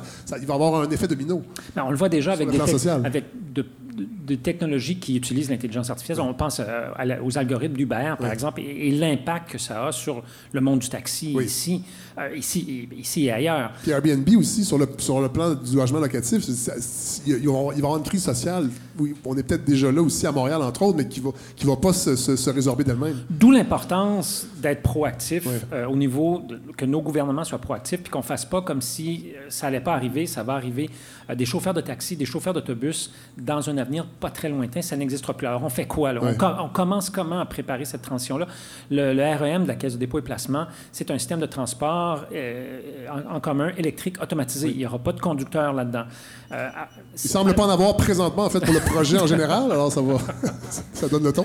Mais donc, on est à l'aube de ça et, et plus on va être proactif d'un point de vue sociétal, de, de- de- de- nos, politiques gouvernementales, plus je pense que cette transition-là va pouvoir se faire de façon euh, douce. Oui.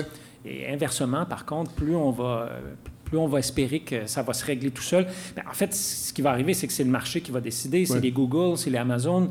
Et moi, je suis pas sûr Mon qu'on veut- que je suis c'est. pas sûr qu'on euh, veut ça. Non, c'est ça. Exactement. Un, un autre des inquiétudes, euh, et moi je trouve ça intéressant, c'est par rapport aux machines qui pourraient être assez intelligentes pour fabriquer elles-mêmes des machines encore plus intelligentes. En fait, vous parlez des trois formes d'apprentissage d'une machine. Apprentissage supervisé où l'être humain est là dans toutes les étapes. Apprentissage non supervisé, on lui fournit des données et la machine ou l'algorithme en fait fait le reste. Apprentissage par renforcement, l'algorithme apprend par expérience, donc sans l'intervention humaine. C'est quand même inquiétant ça. Quand- si on laisse aller notre imagination, là.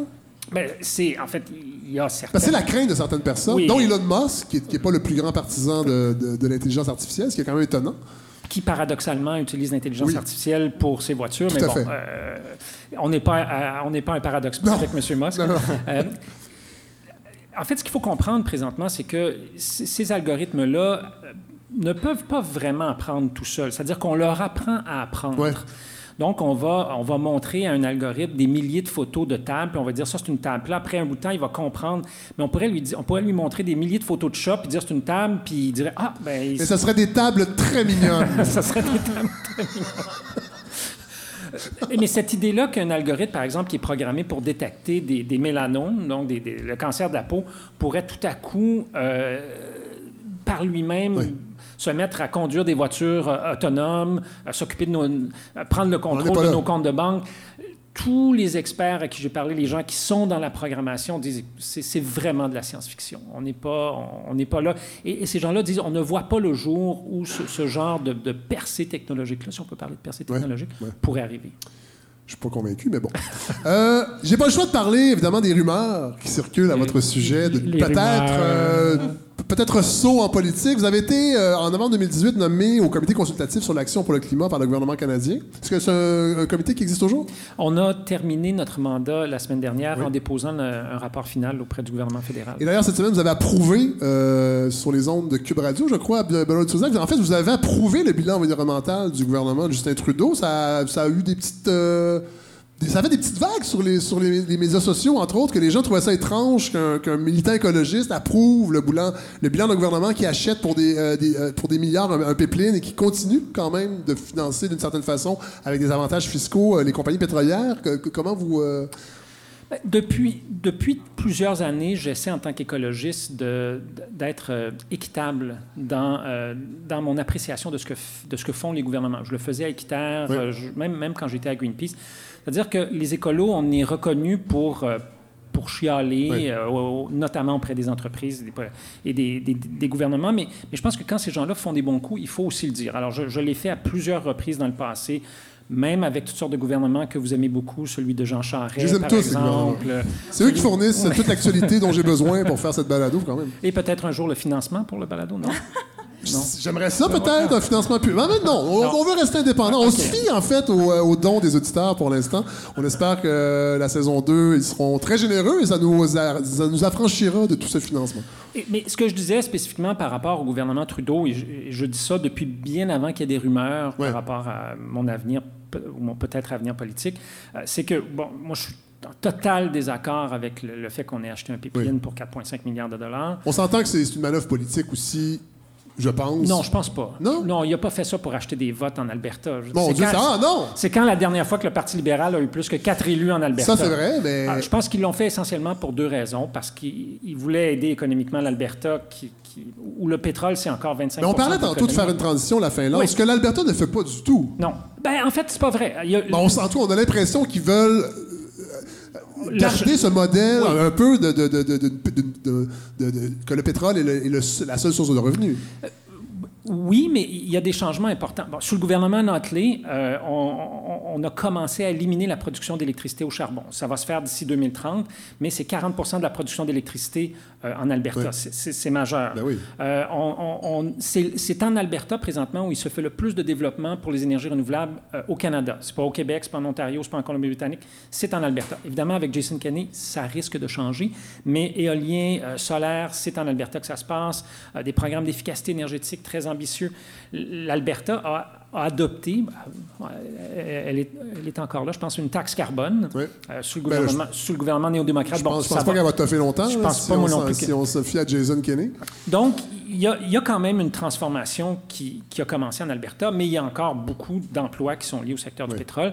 Alors, je pense que le gouvernement Trudeau a fait ça pour essayer d'aider l'économie de l'Alberta et aussi pour essayer d'aider à la réélection de Rachel Notley parce qu'il se disait j'ai plus de chances de pouvoir faire avancer mes dossiers sur les changements climatiques avec elle qu'avec quelqu'un Mais, comme mais le gouvernement avait promis aussi d'abolir toutes les aides fiscales que les, les- les- les- les- les compagnies pétrolières euh, reçoivent et il ne l'a pas fait. Il Et c'est- beaucoup d'argent. On en a enlevé un peu, mais on les a pas, on les a pas tout enlevés.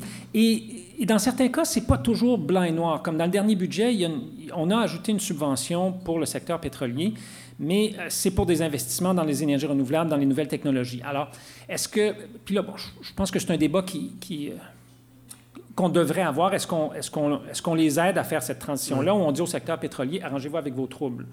Comment on fait ça? C'est pas clair, mais il reste que. Ce que je disais, c'est que le gouvernement Trudeau, c'est celui. Bon, il faut dire qu'on avait un peu avant. Alors, on partait de loin, Oui, oui. mais c'est celui qui en a le fait le plus en matière de lutte au changement climatique. Pour un dollar qu'on a mis sur le pipeline, on en a mis 10 dans les technologies propres, dans les infrastructures vertes, dans le transport en commun. Tous les projets de transport en commun qu'on voit, celui du Merlabaume à Québec, la ligne bleue, le REM, le projet de train électrique à Ottawa, à Gatineau, tous ces projets-là, même Doug Ford, Mais ce sont du des, ce sont en des commun projets d'infrastructure. vert. Je veux dire, c'est pas sous Stephen Harper qu'on avait de l'argent pour développer du transport Ouais. en commun au Canada. Ouais. Alors, pour un dollar que ce gouvernement-là a mis dans le pipeline, avec lequel je ne suis pas d'accord, on en a mis 10 au moins dans, dans, ce qu'on a besoin. Euh, la tarification carbone, euh, et là, aujourd'hui, bon, il y le pipeline a coûté. euh, 4,5 milliards. donc, ils ont mis 40 milliards? C'est un chiffre très conservateur, euh, petit c, Oui. pas le grand C.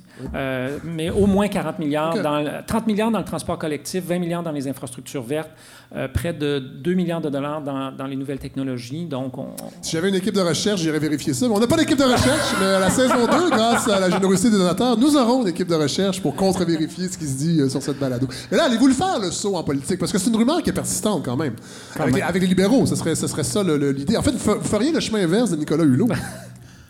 je sais pas. Ben, Ben, lui, lui il a était- quitté, ben non, mais lui a mais il quitté. était- Il, était écologiste, il est allé au gouvernement. Après ça, il a oui, quitté. c'est ça. Mais le- oui. Ben, Je veux dire, il, a, il a compris que, il a compris que finalement, on peut pas changer grand-chose quand on fait la politique. C'est un, un peu ça qui- qui- que, que Nicolas a dit. Moi, je connais, euh, je l'ai rencontré, euh, on n'est pas des grands chums, là, mais quand j'étais chez Équiterre, la Fondation Nicolas Hulot et Équiterre, Oui. on collabore ensemble, je l'ai rencontré à quelques reprises. On est dans, dans une démocratie, faire adopter un projet de loi, on le voit présentement, ça prend un an et demi, deux ans. Oui. Puis après ça, il faut adopter le règlement. Puis la, la- Donc, ce sont, en, en Chine, ça va vite. Oui. Dans une dictature, dans un Ben, système a- il y a- totalitaire. plein de choses qui vont trop vite en Chine, d'ailleurs. Ça- Quand on n'est pas d'accord avec l'adoption des projets de loi, ça va vite aussi qu'on n'est plus là. Mais dans, dans les démocraties, ces choses-là prennent du temps.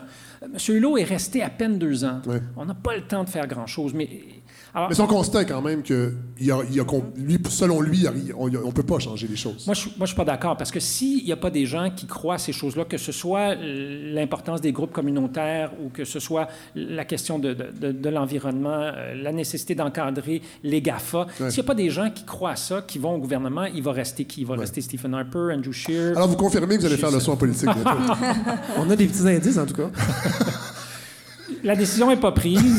Je peux te poser la question, c'est y a-t-il une stratégie de partir la rumeur avant de juste dire je le fais? Y a-tu pourquoi pourquoi est-ce que ça se fait de ah j'y pense? Ouais, on, tente le terrain, on tente le terrain. j'ai- j'ai On pas- tente le terrain. C'est stratégique en fait. Ben, euh, je une me bonne suis- idée, Je me cas. suis fait poser la question à plusieurs reprises, mais j'ai pas, j'ai pas lancé la rumeur. Quand j'ai quitté Équiterre, là, tout à coup, je m'en allais en politique. Ouais.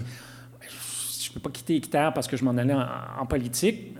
J'ai été approché après ça, puis bon.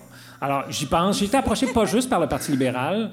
Euh, j'ai- en fait, j'ai des affinités avec plusieurs des partis politiques. Ah. À Ottawa, ben, je veux dire, Oui. il y a quand même, il y a quand même plusieurs partis qui sont pour la lutte au changement Oui. climatique, puis il y en a un qui est contre. Fait que j'ai des affinités avec plein de partis politiques, sauf un. Êtes-vous souverainiste? Mon combat, ça a été vraiment l'environnement et le changement climatique. Vous seriez bien Québec solidaire, hein, parce que c'est un peu leur position. ben, Monsieur Guilbeault, merci d'être venu à la balado de va, moi, je conseille aux gens de lire votre livre, Le bon, la brute et le truand. C'est vraiment une, une excellente introduction à tout cet univers qui va prendre de plus en plus de place de l'intelligence artificielle. Vraiment, merci beaucoup d'être venu euh, nous voir.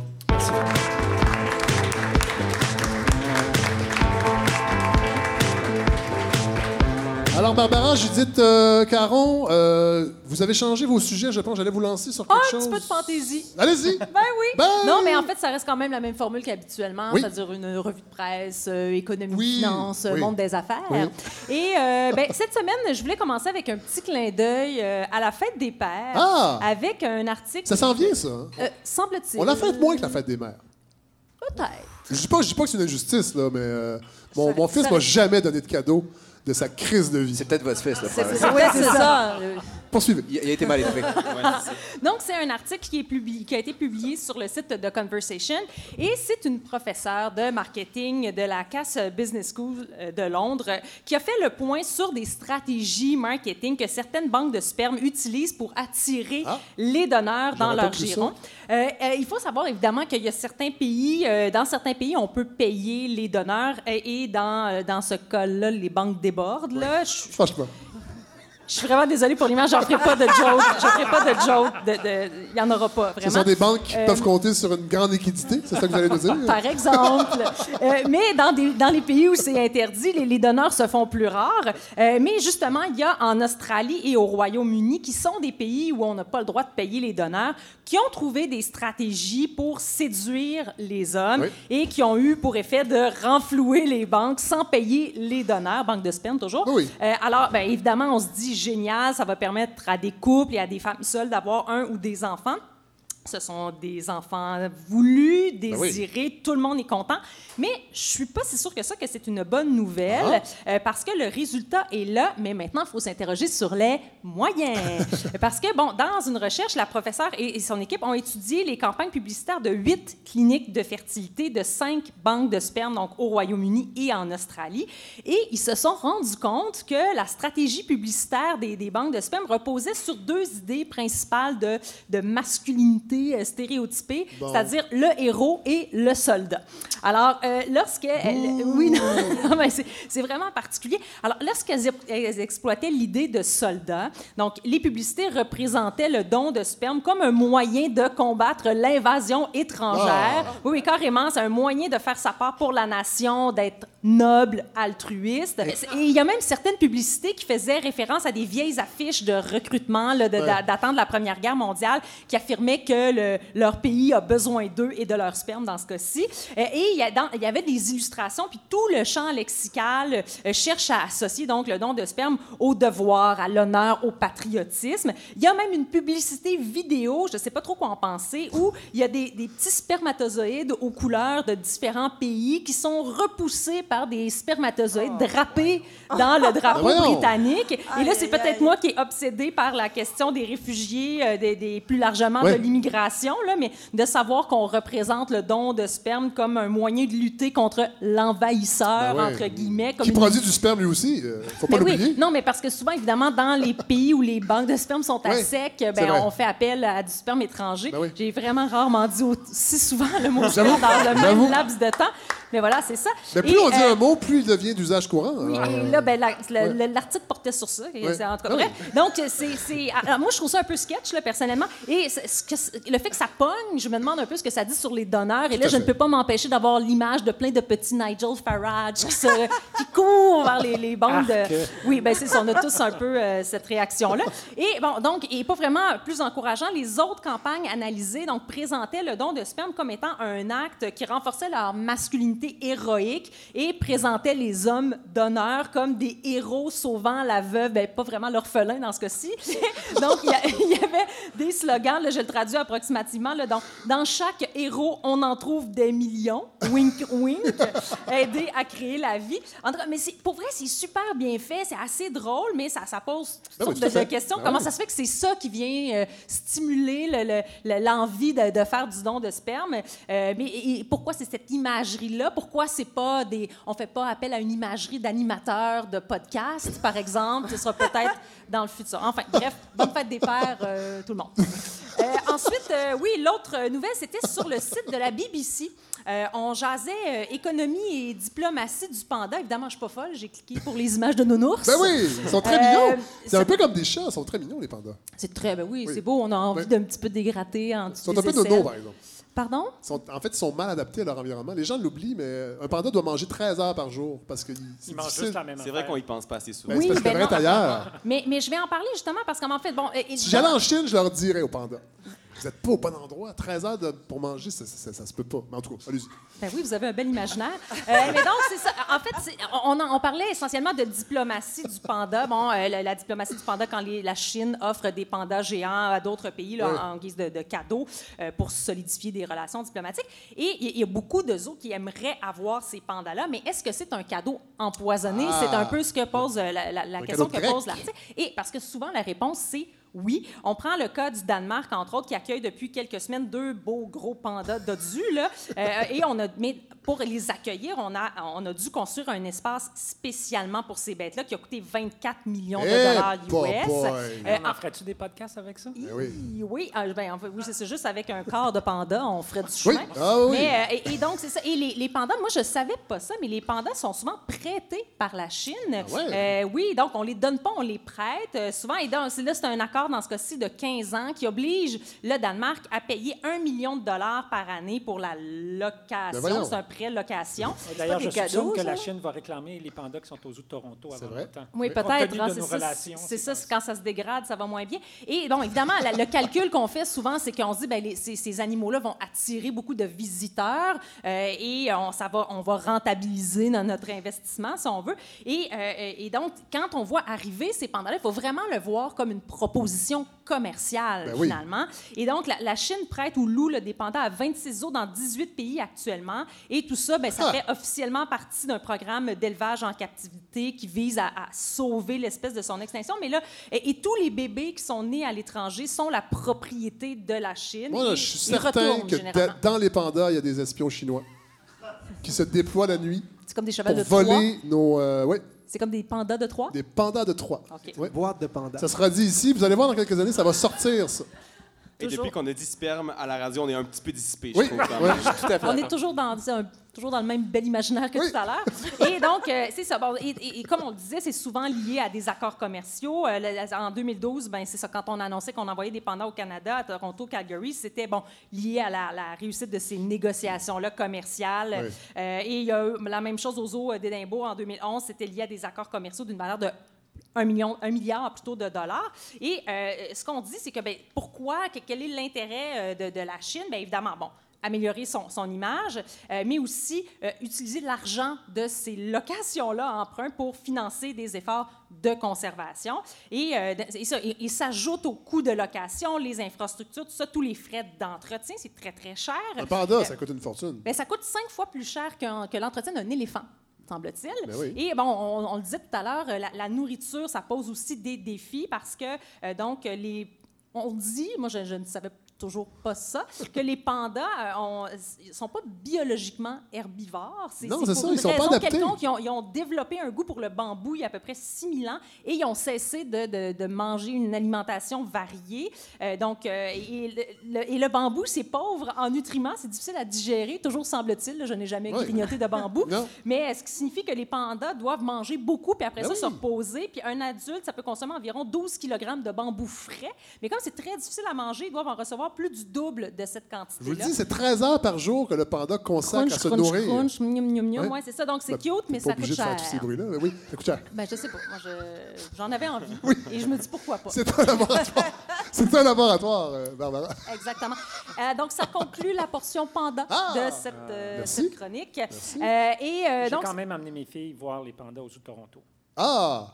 et puis, Ben, un grand succès. Mhm. Est Est-ce vraiment- qu'il était en train de manger? Euh, non, il dormait. ah, c'est un, ou mais- l'autre. manifestement, c'est C'est un ou l'autre. C'est le là. 6 heures où il ne mange pas. Chance sur deux. Voilà. Soit il dort, soit il mange.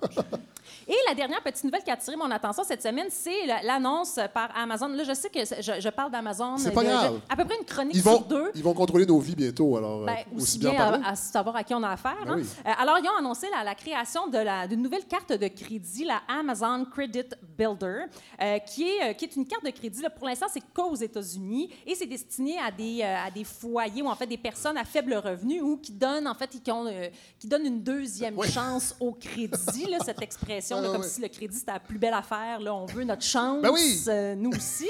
Euh, et euh, donc, c'est ça. C'est une nouvelle carte de crédit. Et, mais c'est vraiment. euh, et c'est ça. Il y a tout un processus pour obtenir cette carte-là. Il faut d'abord postuler. Euh, ensuite, on détermine notre limite de crédit qui va être entre 100 et 1000 US. Euh, et là, on fait un dépôt de sécurité. Donc, c'est comme qu'on va récupérer éventuellement, euh, mais c'est comme si un dépôt pour un appartement, Oui. ou- mais là, c'est pour une carte de crédit. Et là, c'est parti. Sauf que vous ne pouvez acheter que chez Amazon.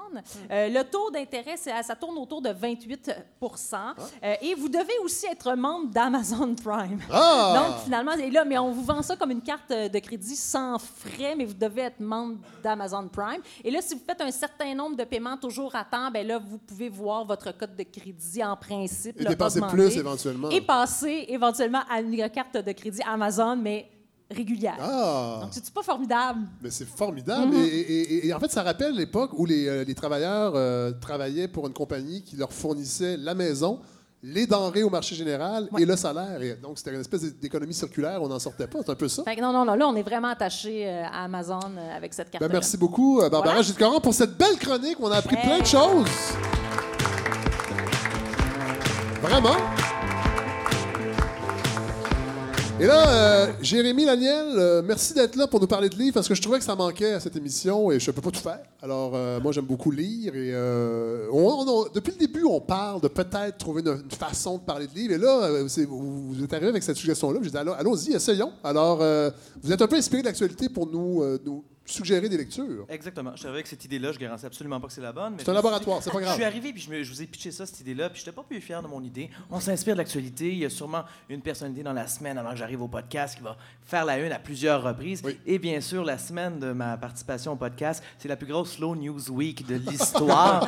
je veux dire, j'ouvrais la presse, il n'y avait rien qui se passait. C'est à cause Au- du Grand Prix, ça, les gens cuvent leur Grand Prix. Aujourd'hui, on parlait euh, du pied de céleri à 6 Mais c'est-tu assez cher? oui, je sais. On s'entend que la déliquescence de la société, ça va être lorsqu'on va m'offrir un Bloody Caesar avec un, un haricot mariné dedans. Moi, maintenant, je peux plus, je peux plus continuer de même. Mais euh, dans tous les cas, euh, j'étais comme bon, il y a des limites à faire des suggestions à des pieds de céleri. Oui. Donc, euh, j'ai quand même fouillé un peu et trouvé quelques, quelques, quelques petites histoires qui m'ont inspiré, Oui. des petites suggestions littéraires.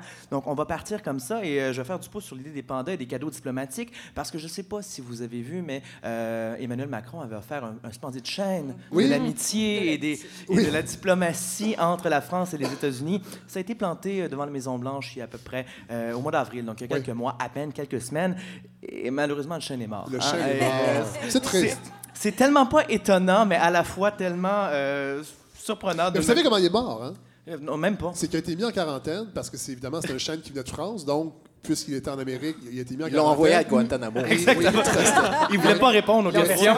Il a été torturé, il a écouté du Metallica pendant 16 heures. Non, non. Mais en fait, c'est qu'il est mort, ils l'ont pas- ils s'en sont pas occupés pendant la quarantaine, alors euh, il est mort de sa belle mort. On les salue d'ailleurs. Oui. Euh, donc, euh, je me suis dit, ben, pourquoi pas inspirer, euh, m'inspirer un peu de ça, conseiller à Donald Trump, Emmanuel Macron, même aux équipes, un splendide livre sur les arbres qui a fait euh, un succès populaire Oui. un monstre, mais vraiment monstre. Et ça, c'est vraiment épatant. là. L'alchimie, moi, je travaille en librairie depuis plusieurs années. L'alchimie d'un succès d'un livre, là, c'est assez épatant. Là, quand on parle de la vie secrète des arbres, Oui. d'un garde forestier qui vend, Allemand. allemand, Oui. qui vend à des millions d'exemplaires. C'est un livre extraordinaire. Vous l'avez lu. Steven? Oui. Moi aussi, C'est oui. fascinant. Là, je me suis dit, mais peut-être parce que euh, Emmanuel, Macron, voulant pas euh, mettre de l'huile sur le feu, a dit c'est pas problématique, on va renvoyer un chêne. Il a dit ça cette semaine, lorsqu'il a appris le décès malheureux de ce chêne. Euh, donc là, il va en avoir un autre. Je me suis dit, si euh, toutes les équipes se mettent à lire un peu, comprendre les arbres, euh, puis. C'est le, meilleur livre pour ça. Absolument. Peter Wildman, qui, euh, pour la petite histoire, s'intéresse vraiment à la forêt comme un microcosme, comme Oui. un organisme vivant. Ce que c'est au final. hein. Tout à fait. On en fait, on apprend que les arbres, Communiquent les végétaux communiquent entre eux pour se prémunir de prédateurs. C'est un livre extraordinaire à lire, pour vrai. Ouais, la- Oui. L'anecdote la plus simple, c'est celle de- des acacias en Afrique qui, euh, lorsque les girafes arrivent pour manger leurs fruits, vont se mettre à, à y mettre des toxines dans Oui. leurs fruits pour pas que les En girafes fait, les, les- pr- les- les premiers arbustes envoient un message aux signaux. autres de sécréter une toxine et les girafes s'en vont ailleurs. C'est quand même fascinant. Ben oui. Et donc, on lit ça, on devient épaté par la forêt et on décide de se On perdre. peut faire ça avec les conservateurs? Ah, c'est intéressant. C'est- Ah, alors, vous allez vraiment vous présenter. pour- on a des indices de plus en plus. là. L'épisode avance, on a des indices clairs. Et donc, il y a, euh, je, je pense que peut-être ça pourrait les aider, assurément. Euh, deux petits bémols, par contre, il n'y a pas de chapitre sur comment entretenir un chêne de l'amitié, euh, encore moins sur comment un arbre peut soutenir des tensions diplomatiques assez solides. Et de plus, il faut se rappeler que ça a été remis pour la commémoration de la bataille de Bello qui a eu lieu en Allemagne. L'auteur est allemand, donc il y a peut-être des petites frictions ici. Mais bon, ça s'est passé en 1918. Je me dis, les choses se passent. Deuxième suggestion, je me suis dit, pourquoi pas parler, parce qu'on le sait hein, depuis quelques semaines, la ville est basket. La ville est toujours basket à Oui. Montréal. On adore le basket. On en parle tout le temps du basket. Tout le monde écoute le basket Oui. ici. On est des fans à Montréal depuis des années. On On a même fermé la rue Peel cette semaine pour, euh, pour, pour, pour- faire un, un parc jurassique pour regarder les- le match des Raptors. Moi, ça me fascine quand en 24 heures, tout le monde devient basket. Oui. Personne ne connaît comment le sport se déroule. Euh, mais tout d'un coup, on aime tellement nos Raptors de Toronto. mais bon, hein, si ça vous tente, pourquoi pas? Et pour tous ces néo-fans qui leur reste quelques matchs d'ici que la- euh, cette euh, série se termine, bien, splendide livre, recueil de nouvelles, publié par un auteur québécois qui s'intitule Le basketball et ses fondamentaux de William S. Messier, publié chez Cartanier. C'est vraiment délectable. On parle d'une 5-6 nouvelles euh, où euh, il s'intéresse, lui a, été, euh, a joué au basket toute sa, toute sa jeunesse. Et euh, le, le premier, la première nouvelle s'intitule Glossaire et on apprend absolument tout. Donc pour faire votre, votre fraîchis devant le nachos, Tous les dans, termes. deux, dans deux, trois soirs, Basket. vous allez comprendre vos termes de basket. Ouais. Et, ça- et c'est fait avec vraiment intelligence, habileté. Il y, a, le- il y a une petite passage des Har- Harlem Globe- Globetrotters à Montréal qui est délectable. Et la dernière nouvelle qui s'intitule Wu-Tang Clan est euh, vraiment un chef-d'œuvre. Euh, ça, ça vaut vraiment la peine pour toutes les références du basket, l'intelligence du récit et pour que vous puissiez enfin avoir de quoi dire lorsque vous écoutez une game des Raptors. Vous ne comprenez pas pourquoi le ballon passe d'un bord puis de l'autre. Euh, donc, pourquoi pas? hein? Et là, suite au basket, je me suis dit, on va reculer un peu dans l'actualité. On en a parlé, vous en avez parlé au balado, on en a parlé longtemps. C'est ce qui se passe au sud de la frontière, ces grandes aberrations. Oui. Je parle de ces hommes blancs de Cro-Magnon qui Oui. s'amusent à, à légiférer sur le corps des femmes. On les salue bien bas. Euh, ces conservateurs républicains euh, américains euh, qui s'amusent à dé- décider de légiférer sur l'avortement. Et je me suis dit, il y a peut-être un livre qui pourrait être intéressant pour ces hommes-là. Ce serait ben, l'avortement, pas du tout, mais L'événement, oui. de Annie Ernaux. Et Mathieu Bellil nous en parlait d'ailleurs, l'essayiste Mathieu Bellil, qui parlait de ce livre-là qu'il voulait suggérer à ses élèves euh, il y a quelques épisodes, en fait. C'est euh, une lecture essentielle. Oui. Un, un livre qui est rendu un classique de la littérature française. Et qui- on oublie que c'est paru en 2000. hein, ça fait même pas 10 19 ans que c'est Oui. paru. Euh, et pourtant, donc, dans ce, ce récit, Annie Ernaux, qui figure de proue de l'autofiction française, roman autobiographique, elle raconte en même pas 200 pages, je crois. elle aborde son avortement en 1963 en France. Elle a 23 ans, elle est étudiante. Et c'est vraiment le récit de tout le jugement social qui est porté envers euh, cette, cette héroïne qui est à la fois l'écrivaine euh, et aussi cette femme éprise de liberté et qui a vraiment un désir de s'affranchir de ce poids social-là. Euh, je sais que vous allez fort probablement tomber en campagne de sociofinancement pour ce balado numéro Oui. 2. Euh, pourquoi pas faire un, un petit deal pour aussi prendre de l'argent pour peut-être envoyer l'événement à peu près tout le monde aux États-Unis, à tous ces, ces élus républicains, voire même quelques Ça, démocrates. Ça, ça dépendra de la générosité des auditeurs. Ben, euh, moi, j'ai foi, j'ai foi. Oui. Parce que bien, on lit ça, on se dit, ah, c'est quand même rough ce qui se passe en 1960 en France. Mais au sud de la frontière, entre 1960 et euh, 2019, il n'y a qu'un pas. à fait. Euh, donc, euh, voilà pour eux. On, on leur souhaite euh, de découvrir cette, euh, un peu de littérature française. Ça va leur faire du bien. Un peu de pouce sur Colin Boudria qui a parlé de Tchernobyl. Hein? Tout le monde a écouté Tchernobyl, tout le monde a adoré Tchernobyl. Mais euh, des fois, quand il y a des succès comme ça, puis je, je vais, je vais peut-être me faire des ennemis, mais euh, qui, qui fonctionnent sur HBO, sur Netflix, euh, des grands films qui abordent des grands sujets. Et quand il y a eu des livres avant qui ont tellement bien fait ça et que personne ne les a lus, ça m'enrage.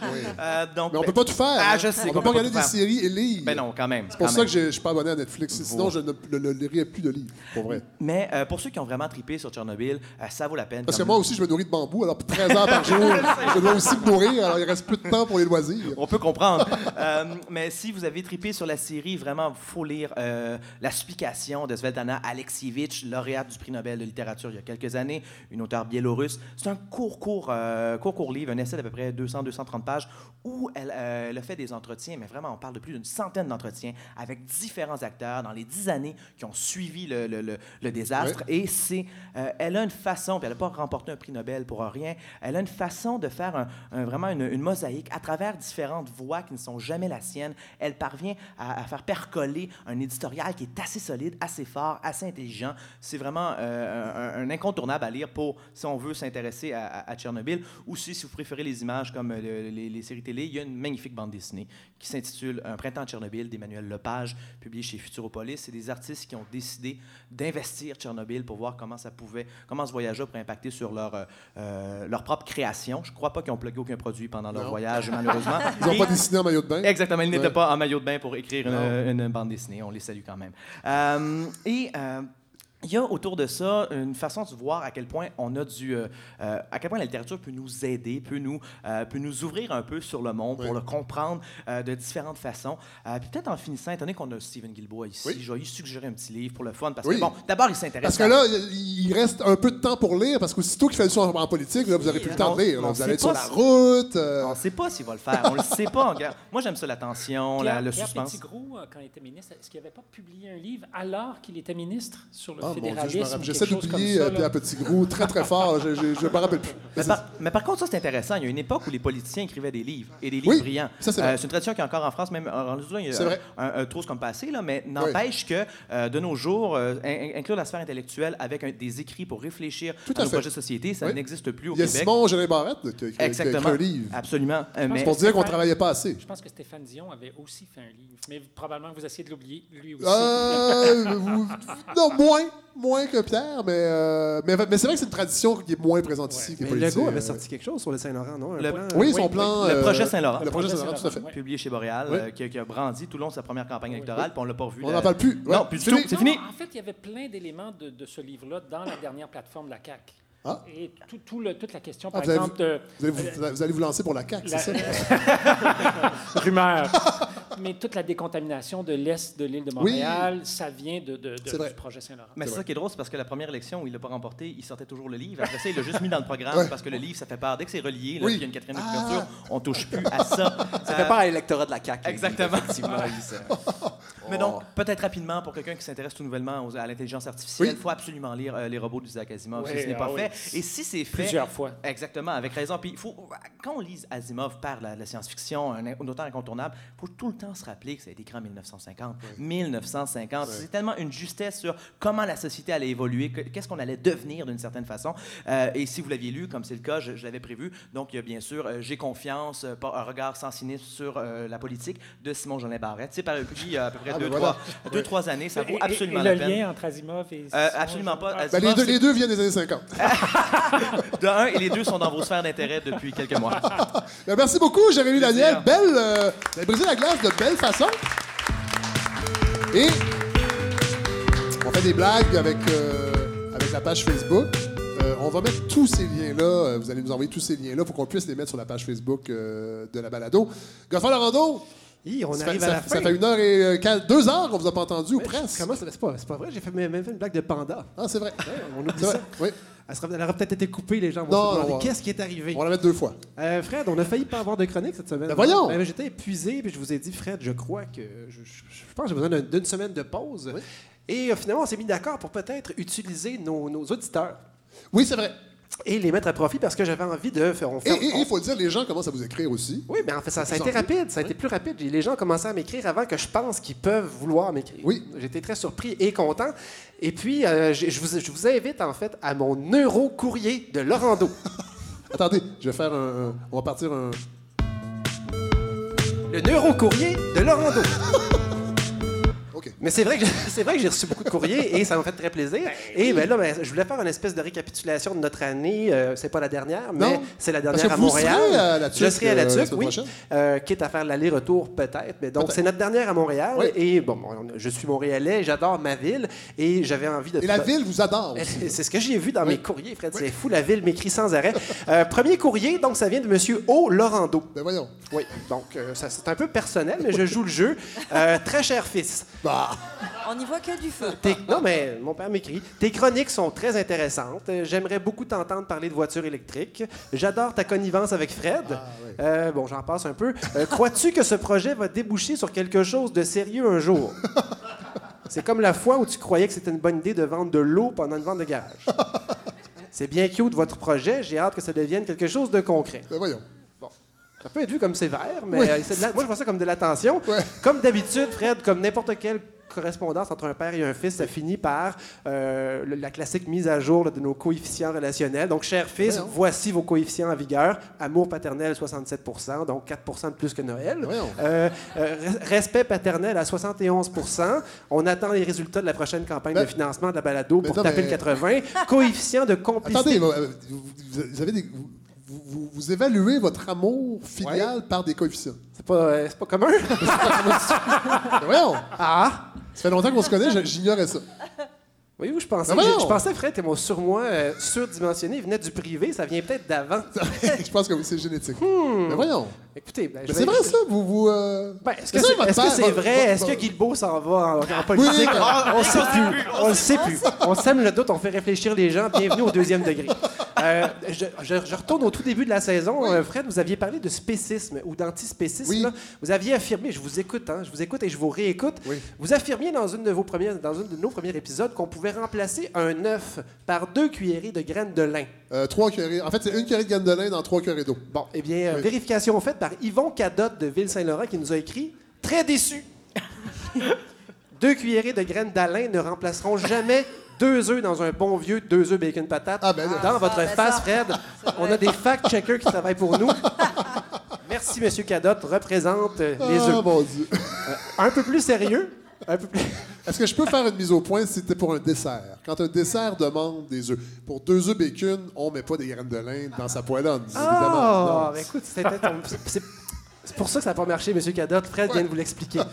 Euh, plus sérieux maintenant, j'ai reçu, euh, suite à l'épisode 10, qu'on a- l'épisode du 10 mai, pardon, on a parlé de- de- du projet GNL Québec, puis Oui. on en a reparlé après. Que vous On- aimiez beaucoup, ce projet-là. ben, c'est justement pas. Mais on avait quand même réfléchi sur le fait que le journal Le Soleil, Oui. à travers euh, son journaliste Jean-François Clich, euh, avait affirmé, lui, avoir fait une vérification des faits, un peu comme M. Cadotte. Oui. Et lui, ce qu'il a fait, c'est qu'il est allé appeler des, des professionnels, des experts en fuite. Parce que je vous remets un peu dans le bain. Oui. La grande question, c'était est-ce qu'on a le droit de nous vendre le projet GNL Québec comme étant une- un projet de transition euh, qui va représenter un bilan positif Oui. sur le plan des effets de serre de la Terre? Oui. Vous rappelez-vous pourquoi? Parce qu'il y avait moins de fuite. Ben, parce- non, c'est pas tant ça, c'est qu'on voulait nous le vendre comme étant une solution de rechange Oui, oui, ailleurs fait. dans le monde. Oui. Mais ça, c'est vrai seulement si on est capable de mesurer le taux de fuite. Parce que si le méthane n'est pas euh, brûlé Oui. pour, pour créer de l'électricité, s'il s'échappe en tant que méthane, euh, il, va, il, il représente un gaz à effet de serre des dizaines de fois plus puissant que le, que le dioxyde de carbone. 25. Et 25, 26, voilà. Ça fait deux dizaines, ça marche. Ça- deux, dizaines, deux dizaines- deux dizaines et demie. Ouf! Pre- presque, presque trois.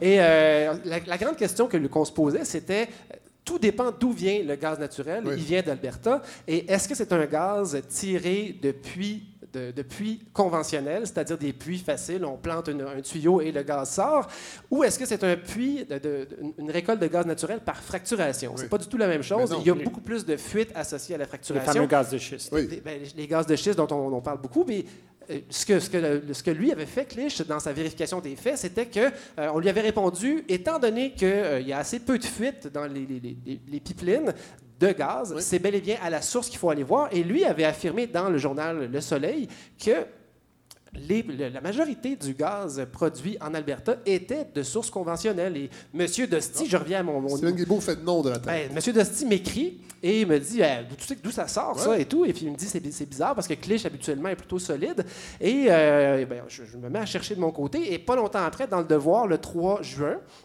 un mois plus tard, le Devoir ben, publie une lettre euh, écrite par 150 scientifiques qui disait il faut Oui, abandonner ce projet-là. Oui. Et une des raisons, c'est que la majorité du gaz naturel euh, canadien vient d'Alberta Oui. et il est principalement issu de gaz de schiste. Donc, exactement l'inverse de la nouvelle de, de Clich, qui Oui. pourtant a une bonne réputation. Et j'essaie de creuser un peu pour comprendre. euh, au nom de M. Dosti qui a pris la peine de m'écrire. Et c'est- oui. c'est le résultat d'aujourd'hui, c'est que la, ré- la réponse est assez difficile à trouver. Bon. Euh, parce qu'on a beau chercher, il n'y a personne qui va nous répondre exactement. La raison principale, c'est que ceux qui s'occupent de ces, de ces forages-là, ce sont des gens qui veulent nous vendre du gaz. Oui. Alors, c'est pas les meilleurs pour nous informer euh, de façon euh, objective. Par contre, ce qui est certain, et ce que j'ai lu, c'est que euh, un peu partout en Amérique, ce qui prend le dessus maintenant, c'est le gaz de schiste. Oui. Pourquoi? Parce que le gaz facile à aller chercher, il est plus disponible, il est, il- il est, il est- il est terminé. En fait, les, les gisements sont vides. Et dans le fond, ce qu'on ne sait pas, c'est exactement le pourcentage qui, qui- qui évoluerait dans le pipeline hypothétique, le gazoduc, qui, ra- qui- qui alimenterait le projet GNL Québec, ce fameux projet qui est un des plus gros projets industriels euh, de l'histoire du Québec, à part les barrages évidemment. Euh, la question est extrêmement importante et on est, tout ce qu'on sait, c'est que la proportion de gaz de schiste va augmenter sans arrêt. Et donc, Et donc, je dois me rétracter, Fred, malgré que je m'étais appuyé sur des articles sérieux, il semblerait que non, il ne faut pas appuyer ce projet-là parce que, euh, de un, le gaz qui va nous arriver sera, on ne sait pas à quelle proportion, mais de plus en plus du gaz de schiste, Oui. donc associé à des fuites importantes de méthane. Oui. Et donc, le Devoir titrait son article du 3, du 3, Les gaz à effet de serre oubliés de GNL Oui. Québec. Et en plus de ça, et ça, c'est pas M. Dosti qui me l'a écrit, mais bon, j'ai lu aussi là-dessus, mais c'est grâce à lui que je suis retourné lire Oui. tout ça. Merci, M. Dosti représente. Les yeux de M. Cadotte, c'était pas pire, mais ça, c'est Oui. plus sérieux. Ben oui, oui. Euh, le- on nous a vendu aussi que ce serait utilisé pour remplacer le charbon ailleurs dans le monde.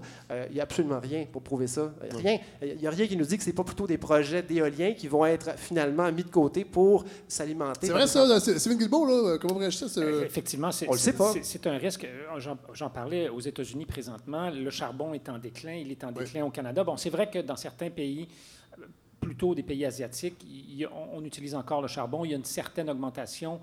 Alors, euh, ça va dépendre où le gaz s'en va.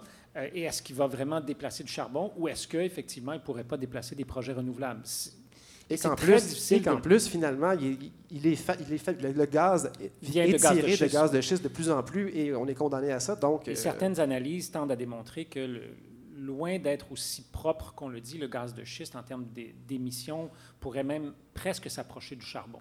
même quand il est, convru- quand, quand il est brûlé, Ben, C'est-à-dire que si on tient compte de toute la chaîne de production, donc l'extraction, le raffinage, les, ce qu'on appelle les émissions fugitives, euh, le transport, puis là ensuite, il y a toute l'opération de ce gaz-là pour le transporter comme ça, il faut le, il faut le liquéfier, ensuite le remettre sous forme gazeuse. Ce sont des opérations industrielles qui demandent beaucoup d'énergie. Pour, euh, donc, ça alourdit le bilan carbone de, de, de, de- de- de Et ce GNL. Québec se vante justement que cette partie-là de son travail, la, partie compaction et réfrigération, avec de sera l'électricité. faite avec de l'hydroélectricité, Ouais, mais le vrai. bilan total Ouais, ouais. serait finalement malgré tout pas intéressant. Merci, M. Dosti, Ben oui, m'avoir obligé à relire tout ça. C'est assez incroyable. On passe dans le plus léger. Julie Petitpas me demande Êtes-vous vraiment le, êtes-vous vraiment le petit-fils d'André Laurando Ah! Et on, on va régler ça. Fred, franchement, on en a parlé une fois au début. Et là, les gens en parlent. Ça- parlez à votre public, Fred, s'il vous plaît. Euh, on- J'aimerais ça être une personne à part entière sans qu'on me brandisse mon arbre généalogique à chaque, à chaque deux, trois courriels. Euh, Laissez-moi tranquille avec ça. Bon. C'est pas comme si on en parlait fréquemment. là. Non, non.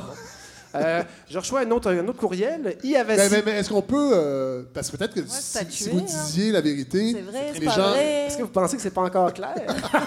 je vais laisser. On va faire comme M. Guilbeault. J'y pense. Oui, c'est mon grand-père. Alors, euh, un, autre, un autre courriel qui nous est- qui m'est arrivé, C'est euh, particulier d'avoir un, un grand-père qui est un cégep. je trouve que c'est une de vos meilleures blagues de l'année. On n'en parle pas assez. Il est un cégep. Oui. Et il est une rue aussi. C'est fou, hein? Qu'un humain soit une rue. Oui, tout à fait. Écoute, moi, ça me fait capoter. Euh, J'arrive avec un courriel, un peu familial aussi, là, un courriel de I. Avassi. Ah! Ouais. Alors, ça commence comme ça. Cher conjoint, c'est bien beau de parler de transition énergétique à la place du vélo en ville. Euh, on parle de la place du vélo en ville, pardon. Je l'avais pas lu encore. Euh, on parle du nombre d'automobiles en baisse à Montréal, mais comment ne pas devenir fou quand on est obligé de conduire, quand on est pogné dans le trafic et en plus, là, je peux vous dire déjà, elle est fâchée en écrivant ça. là. Euh, en plus, on se sent coupable de conduire et pourtant, on doit conduire. Oui. En passant, ton sandwich au smoke meat était excellent. Bon, à ce soir, euh, c'est un peu moins Il n'y a intéressant. pas de coefficient. Euh, oui, hein, comme- oui, il y a un coefficient. Ben matri- Oui, ben voici l'actualisation de nos coefficients d'appréciation matrimoniaux. Mais là, je sais plus si. euh, Non, ben, je- je pensais que c'était commun, là, bon, en tout cas. Euh, ma réponse à cette gente dame, mon Oui. épouse, qui, euh, qui, qui travaille dans son véhicule pour vrai, elle elle n'a pas le choix. Elle travaille en cinéma, son travail, c'est de transporter des vêtements, d'en acheter, d'en vendre. Ben oui. C'est- un, ca- un cauchemar. Oui. Et on- je suis venu en vélo en ce moment, et c'était, comme on dit en anglais, gridlock de Villeray jusqu'à ici. C'était impressionnant, tout était bloqué Ben oui. partout. Et Et pourtant, Luc Ferrandez a quitté la politique. et donc, il n'est pas responsable de Non. tout. Il y avait un incendie, par contre, au coin de Liège et Saint-Denis. Ah. Ça, peut-être, c'était de sa faute. Avec ses propos incendiaires. Bravo.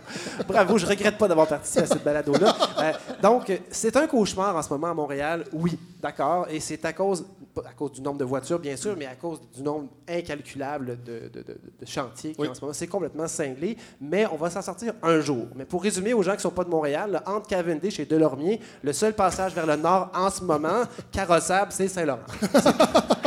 Il n'y en a pas d'autre. D'ailleurs, une chance que Saint-Laurent n'est pas loin. C'est ce qui permet aux Tout gens de venir ici. Oui. Sinon, bon. Euh, on doit par contre poursuivre la réflexion. À mon avis, euh, c'est quelque chose qui, moi, me touche énormément. Le, le transport en ville, Oui. je disais que je suis un Montréalais. Je vous écoute parler de Ah, je suis bien tanné de Montréal. Et je- Pas moi. Moi, j'aime encore Montréal. Et puis, j'ai l'impression qu'on a entre les mains une ville qui a un potentiel de devenir une des villes les plus agréables où habiter au monde. On a une montagne, on a des grands parcs, on Oui. a le fleuve, Oui. on a beaucoup de beaux quartiers. Et on a une masse critique de cyclistes qui, euh, qui est vraiment rendue. Construisez une piste cyclable de plus nord-sud, Oui. elle va se remplir de monde, c'est certain. Des gens Euh, sympathiques aussi. des gens sympathiques qui commencent même à connaître, le, qui commencent à connaître le code de la route, frère. Oui, certains. J'ai vu des gens faire un stop en m'en venant. J'en suis pas revenu. Euh, mais donc, Montréal a tout pour Cela devenir. dit, un- moi, je ne fais pas mes stops. À moins qu'il y ait des voitures. Et vous vous en vantez. Ouais. Non, mais, je, Ça non, mais quand même. vous savez qu'il y, a une- il y a une étude qui a démontré, vous l'avez peut-être vu, euh, Stephen Guilbeault, vous faites beaucoup de vélo, il y a une étude en Londres qui a démontré, en fait, ils se sont rendus compte pourquoi les femmes meurent plus que les hommes à vélo. Puis ils ont voulu savoir, est-ce que c'est le patriarcat, encore une fois, qui frappe? Et ils se sont rendus compte que non, les hommes enfreignent les lois beaucoup plus que les femmes à vélo, et ça leur sauve la vie la plupart du temps. Fait que moi, mon, mon raisonnement, c'est Fait que c'est plus les vite, lois qui sont mal foutues. plus, oui, plus vite je sors de la route avec mon vélo, Bon, on peut se plus parler. euh, vite Est-ce qu'on peut se parler? je reste en vie. Cher public. Parce que c'est dangereux faire du vélo cher, à Montréal. cher public. Euh, ça me rappelle les gens qui disaient que euh, s'attacher en voiture, c'était dangereux. parce, que, parce que si on est attaché puis qu'il y a une grue, Ben oui! il y a une grue qui Si nous on tombe fait un tonneau! on pourra pas se détacher pour sortir par la fenêtre. Euh, J'aimerais bien voir vos études faites. Ben, je vous dis, Ouais, je, vais, je vais- c'est- je vais la mettre. Non, pour vrai, elle est sortie il y a deux semaines. Les médias en ont parlé. On va mettre C'est monsieur- Mhm. une, une- une étude faite à Londres et à Paris. Et le nombre de femmes qui meurent versus les hommes à vélo est vraiment extrêmement euh, différent. Et c'est pour ça qu'ils ont fait l'étude. Ils se sont rendus compte qu'en fait, une des hypothèses, c'est ça. Parce Ça beaucoup de vient du service de- de- d'enquête de, la balado, cette étude-là? Non, ça- de- des services de police euh, de Londres et de Paris. Ouais. Ça- Comme d'habitude, la science pourra se révéler au fil des ans. Et peut-être qu'on trouvera des conclusions euh, moins. euh, parce que moi, j'ai vraiment l'impression que si on, a- on atteint une certaine masse critique de cyclistes, euh, on n'aura pas le choix de partager la route et de respecter le même code de la Tout à route. fait. Euh, Sauf que moi, quand je suis à vélo et il y a- dans la nuit, il n'y a pas un esti char à gauche et à droite, j'attends pas, j'y vais. Pour être chez moi rapidement, pour ne plus être sur la route et me faire tuer. Vous, Fred, là, je gâche dans votre famille, les gens. C'est ma pas- balado, je dis ce que je veux! Vous, en rendez pas compte, hein, mais votre coef- notre coefficient de complicité est en train de baisser. Allez-y. La ville de Montréal est une petite grande ville qui a un potentiel particulier et moi j'y crois en fait. Et euh, par contre, il faut inclure dans notre plan d'urbanisme ces gens-là comme Madame I. Avassi là, Oui. qui conduit. Mais je pense à tous les plombiers. Euh, à- aux, à- stylistes mode, aux gens qui, qui doivent se promener, euh, aux, aux mécaniciens euh, sur la route, des, des livreurs. Il y a plein de monde qui sont obligés de conduire et qui, quand ils voient un cycliste leur faire des gros yeux, s'imaginent qu'on les juge. Non, vous faites partie de ma ville, vous autres aussi, surtout si vous écoutez notre balado dans votre char. Mais Godefroy, imaginez que vous enfreigniez les lois à vélo et que vous êtes sorti rapidement du système routier. Vous ne faites plus de gros yeux aux plombiers qui ne se sentent plus mal de conduire leur voiture. Oh, j'ai tellement hâte de réécouter ça en balado Allez-y, et de vous haïr encore plus.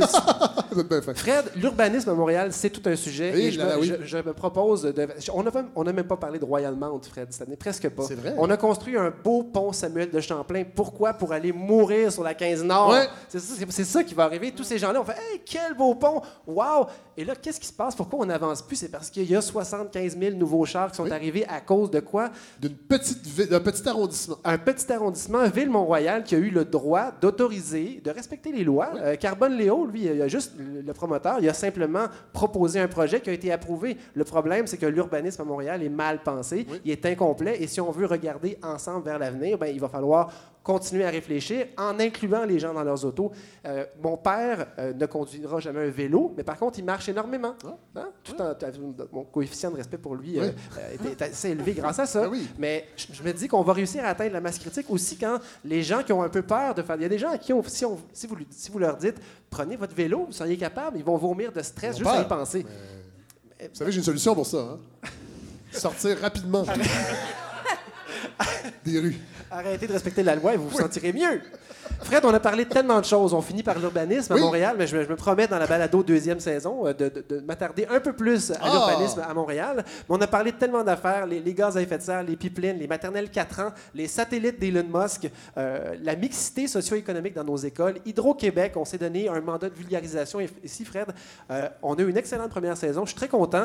Je suis très fier de ce qu'on a fait. Et est-ce que je peux suffisamment vous remercier, malgré votre mauvaise foi, de m'avoir, à moi, donné cette chance-là de parler à un Remerciez micro? votre grand-père. Ouais, c'est- c'est- je le fais tous les jours, mais j'ai pas de coefficient avec lui. Que je regarde ça. Merci Fred Parce que d'avoir. son de- coefficient de vie est très bas. Merci Fred d'avoir. Merci d'avoir. Moi, ça me fait rire les blagues de mort. Je trouve ça excellent. Euh, Montréal, Montréal, on se retrouve euh, cet automne après une campagne de financement explosive, j'en Oui. suis certain. Euh, on se retrouve par contre à la TUC à Oui. par audio. Oui, J'ai hâte d'y aller, mais on, on vous réserve notre dernière la semaine prochaine. J'ai hâte d'être là-bas et d'y aller en char. Ah oui, merci beaucoup, Godfrey. Et c'est ce qui conclut ce 16e épisode de la balado de Fred Savard. La semaine prochaine, vous l'avez dit, Godfrey, on va être à la TUC, à la microbrasserie La Pêcheresse. Et là, cette année, on prépare la saison 2. On va lancer à la fin de l'été la campagne de financement participatif. Là, je vous avertis, l'année prochaine, il n'y aura pas de bénévolat à cette balado. C'est ça le but. Et on va même jouer la transparence. On va dévoiler lors de la campagne, combien coûte un épisode, qui est payé combien. Et les gens vont, vont savoir en donnant que ben, moi, je veux donner parce que on va avoir tant d'épisodes. Alors, euh, de toute façon, tous les détails vont être. Ils euh, peuvent choisir qui ils veulent payer. on va pas jusque-là. Alors, euh, mais on, les on va sortir tout ça au début de la saison prochaine. Suivez-nous. Merci d'être là et on se voit la semaine prochaine là-dessus. Bonne semaine tout le monde!